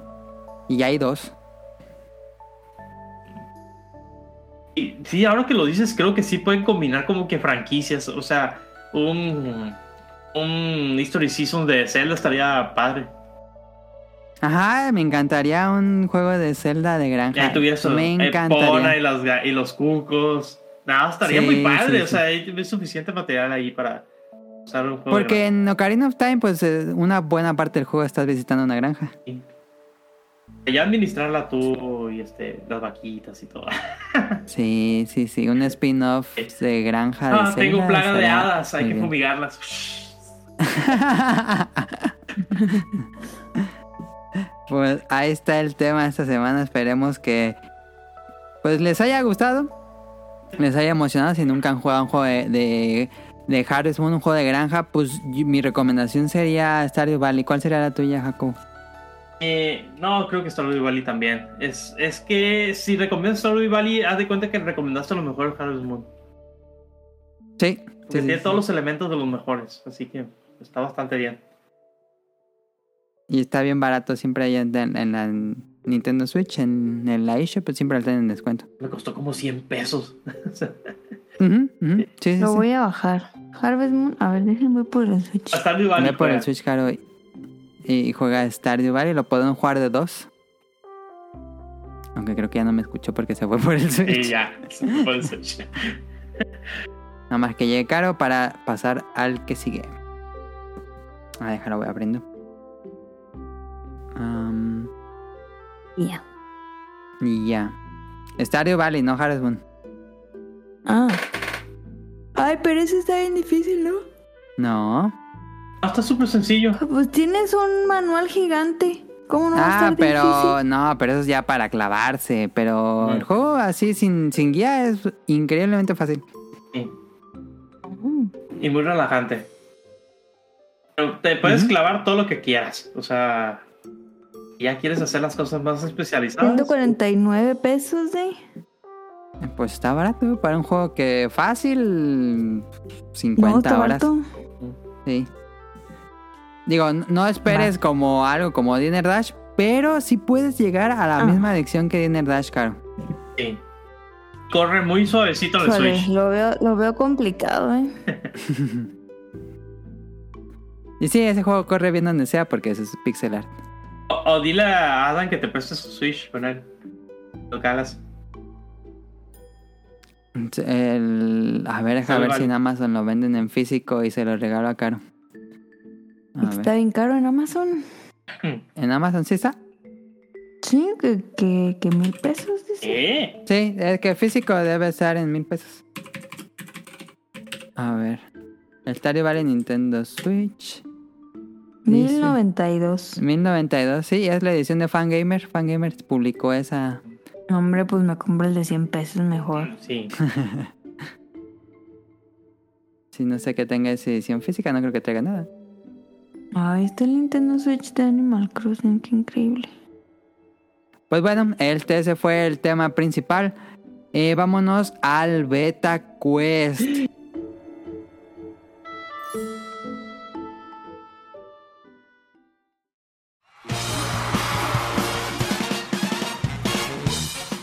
Llegó la hora del Beta Quest.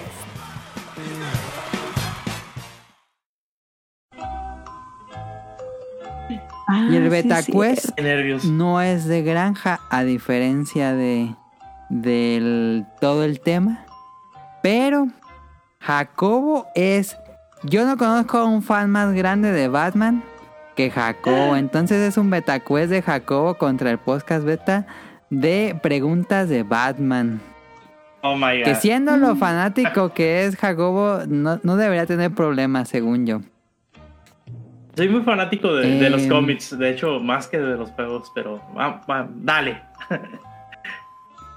Pero sí es Batman tu personaje Sí, favorito, cómic sí, favorito. claro ¿no? que sí. Y el, el amor de Batman viene, viene desde, la, desde tiempos inmemoriales. Aunque realmente mis papás ¿Por qué no te gusta Batman? A ver, esa es una buena pregunta. ¿Cuál, cuál fue, cuál fue tu, tu, primer contacto o por qué te gustó tanto Batman? Bueno, creo que ya se, ya había, yo ya compraba pequeños cómics. Me acuerdo que, que la editorial Novarro sacaba unos, unos libritos muy chiquitos de, de cómics. Ahí hay Super Linterna Verde, Superman y Batman. Mm, Batman no lo teníamos de niño, no te llama mucho la atención que no es muy colorido. No tiene poderes. ¿no? Ajá, es muy detectivesco. Es muy detectivesco, pero ah, ah, cuando fui creciendo me gustaron mucho las, las historias de detectives donde, ah, donde tú tienes que resolver el crimen junto con el protagonista de la serie o de lo que estás viendo en ese momento. Ajá, ajá. Y Batman era un detective y no tenía poderes y sin embargo estaba contra, con- conviviendo con Superman y gente que muy poderosa decías tú, "Ey, pues que a Batman le hacen caso. O sea, Esa gente, ¿por qué le hacen caso a un humano? Y, y eso fue precisamente lo que siempre me llamó la atención a mí de Batman, que se hace respetar a pesar de que es el humano, pero es el humano más peligroso de la Tierra, ¿no? Entonces, eh, sí, eso, eso me llamó mucho la atención, pero creo que lo que, lo que hizo mi amor de- de- del personaje fue, lo que me llevó al corazón así, la serie animada de los noventas. Batman Ah, de Animation buenísima. Series es hermosa y justamente no le han hecho una, un tratamiento HD. Este, No, se pero la pueden ver en HBO. en HBO la pueden ver, sí. Este eh, es, es muy bueno el doblaje. Ahí estaba haciendo la voz Kevin Conroy, que acaba de fallecer. Este, Que falleció hace una semana. La semana pasada, sí. Este. eh, y ahí inventaron personajes como Harley Quinn, le dieron peso a los demás personajes que salían con Batman, le dieron sentido a que Batman no es un personaje que, que busca venganza realmente, lo que él busca es un. Este, no una venganza personal, sino una, una guerra contra el crimen, porque el crimen nunca se va a acabar. Él sabe muy bien que, que nunca se va a acabar, pero mientras hay un Batman, pues hay esperanza, ¿no? Entonces, ese tipo de mensajes me Ajá. encantó mucho. Este, eh, hay unos episodios magníficos. El episodio del Señor Frío, cuando descubres que él está. Su motivación, ¿no? su- tiene Ajá. una motivación por lo de su esposa. Eso lo inventaron en esa serie y después lo hicieron canon, ¿no? Este. Hay Ajá. otro donde Batman este, está soñando y, y recuperó sus padres, se da cuenta que era una trampa del, del sombrero loco.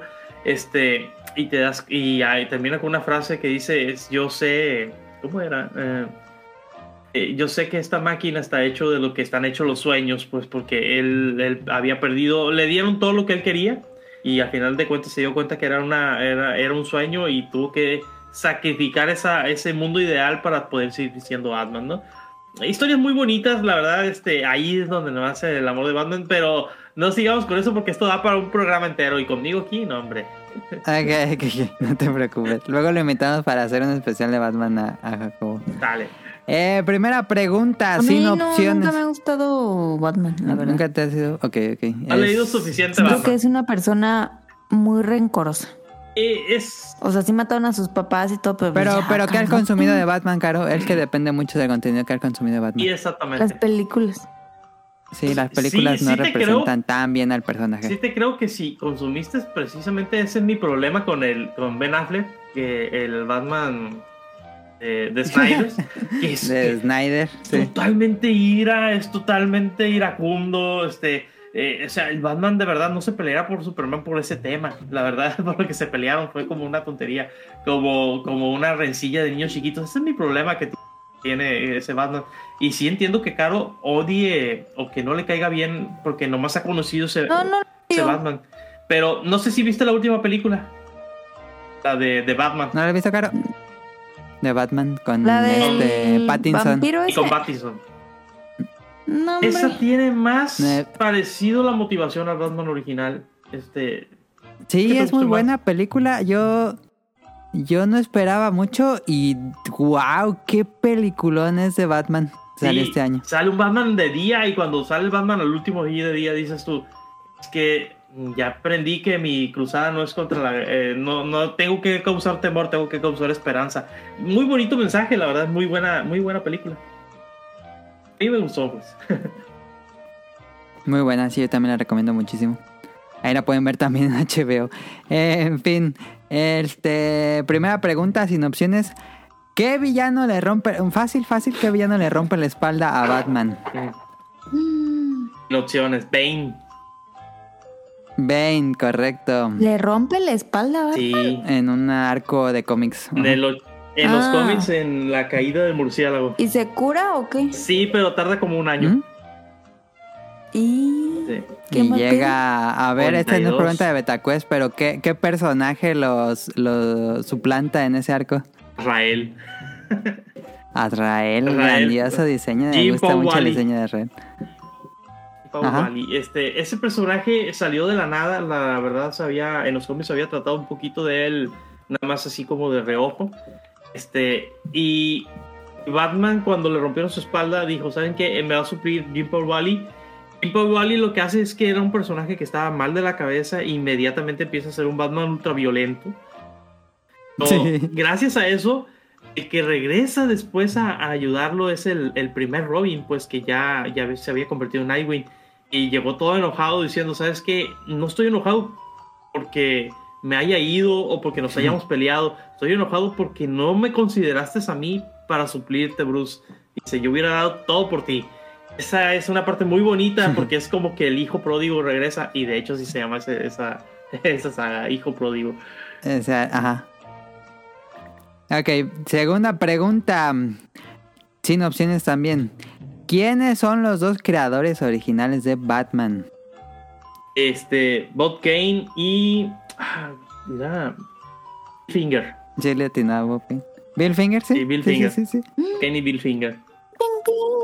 Vamos a deber un elote. Eh, tercera, ¿qué actor interpreta al comisionado Gordon en la trilogía de The Dark Knight de Christopher Nolan? Las opciones son Lawrence Fishburne, Michael Caine, Gary Oldman o J.K. Simmons. ¿Quién interpreta al comisionado Gordo en The Dark Knight? Es Gary Oldman. Gary Oldman, ¿correcto? Sí. Buen ¿Te comisionado. gusta la interpretación de, Sí. de Gordon? De, con de hecho, Gary es el? Gordon que más Sí, se parece. Sí, sí, también creo eso.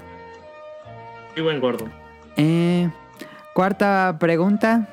Creo que tampoco es difícil. ¿Qué escritor de cómics escribió la miniserie The Dark Knight Returns? Las opciones son Frank Miller, Grant Morrison, Bob Kane o John Byrne. ¿Quién escribió The Dark Knight Returns? Ese fue Frank Miller. Correcto, correcto, Frank Miller. eh, con un, estilo muy particular que le dio un tono muy interesante a ese Y arco. eh, de- gracias a esa historia, pues tenemos el Batman más oscuro, más adulto. Este, Más viejo. Sí, y es una historia que yo leo una vez al año. Es, es, es una cosa que Frank Miller jamás volvió a hacer, ¿no? Realmente fue su, No. su gran historia y su única. Intentó otras cosas. Este, Sin City se le puede acercar. Pero Dark Knight Returns es, es maravillosa, ¿no? O sea, usa muchos recursos de cómic muy interesantes como los pequeños panelitos de televisiones para contarte lo que está pasando de trasfondo. Este, ajá. eh, cuando hace un splash bash donde está Batman brincando unos casilleros y cae el rayo, es- se quedó para siempre. Es una imagen icónica. Icónica, sí. O está viendo a, lo- a las pandillas él saliendo del batimóvil. Es increíble eso también. Entonces, hay unos, unas paneles, unas imágenes que si tú nunca has leído Batman, te, la has visto porque el personaje las usa como ya como seña de él, su, seña particular o su, no sé, es, es como la caída de superhéroe de Iron Man o cuando el hombre araña lanza telarañas, ya es muy propio de ese personaje, pues. Sí, ahí me imagino que la pueden conseguir este... Siempre se está como reimprimiendo según yo. Pero no, no sé ahorita si es fácil de conseguir. Me imagino que sí, nada más una debe estar de Dark Knight. Returns si nunca lo han leído. Debe estar. Y debe de estar también la segunda y, Y la tercera parte. Sí, sí, sí, son tres. Ajá. Que nunca leí las dos y tres, yo nada leí la primera. La- ¿Debería leer las otras dos? No. No, No. ok, perfecto. Si, si eres muy clavado como yo, pues entonces sí, da- dale, ¿no? Pero, pero no, no, no lo recomiendo porque sí, la 2 necesitas tener ya más conocimiento de todos los demás personajes de DC. Y la 3 Ah, es prácticamente una cosa muy abstracta, muy rara. Sí está interesante, pero no, es, es poco entendible si no has leído mucho. Ok. Eh, y última pregunta del BetaQuest. ¿Qué villano es el líder de la Liga de Asesinos? Las opciones son Bane, Deathstroke, Hugo Strange o Raz Al Ghul. ¿Quién es el villano líder de la Liga de Asesinos? Pues Ra's al Ghul, su suegrito. Ahí está. Pues sí, eh, era, iba a hacer otra pregunta. este, pero me- ahí está. Perfecto, BetaQuest. Pues es que Jacobo es. Yo creo que hubiera puesto preguntas más específicas, pero tampoco mi conocimiento Sí. de Batman es tanto. Pero jugaste los, los juegos, eh, los, el Arkham City y todos esos. Eh, y fíjate que nunca los he jugado. Eh, son muy buenos. Este, ya pues ahorita la- el Batman Arkham Asylum pues ya está un poquito sobrepasado. Pero el, el Arkham City es muy buen juego. Y el Arkham Knight es muy buena historia. También es. ¿No te gustó el juego? Que sí, sí está muy bien. Que básicamente mejora lo que viste en Arkham City. La forma que te mueves, cómo te mueves por la ciudad. Este. Lo agregaron igual en, en Arkham Knight. Pero Arkham Knight lo supera la historia. La historia de Arkham Knight es, es increíble. Está, está muy bien hecha. Es. No te quiero contar mucho, pero el Joker, a pesar de que fue el enemigo desde el primer juego, ya está muerto Ajá. en el, en el tercer juego. Y es una parte muy importante. Es un trabajo de voz espectacular de Mark Hamill. Es muy, muy chilo el Arkham City. O el Arkham Knight. Pero si quieres empezar a jugar, te recomiendo el Arkham City. Vas a enamorar del ¿Y te, sistema en no que te te interesó el... El Origins. Ah, ya. No, el, el nuevo que acaba de salir, el... Ay, ¿se me fue el nombre? Ah, Gotham Knights. no, fíjate, como ahorita casi no he tenido tiempo de jugar, este, mm, preferí no, no, no entrar al Gotham Knights. A ver si, si después me doy tiempo y ah, bueno, pero ahorita de momento no. No le fue tan bien en reseñas, pero ya dependerá de cada quien.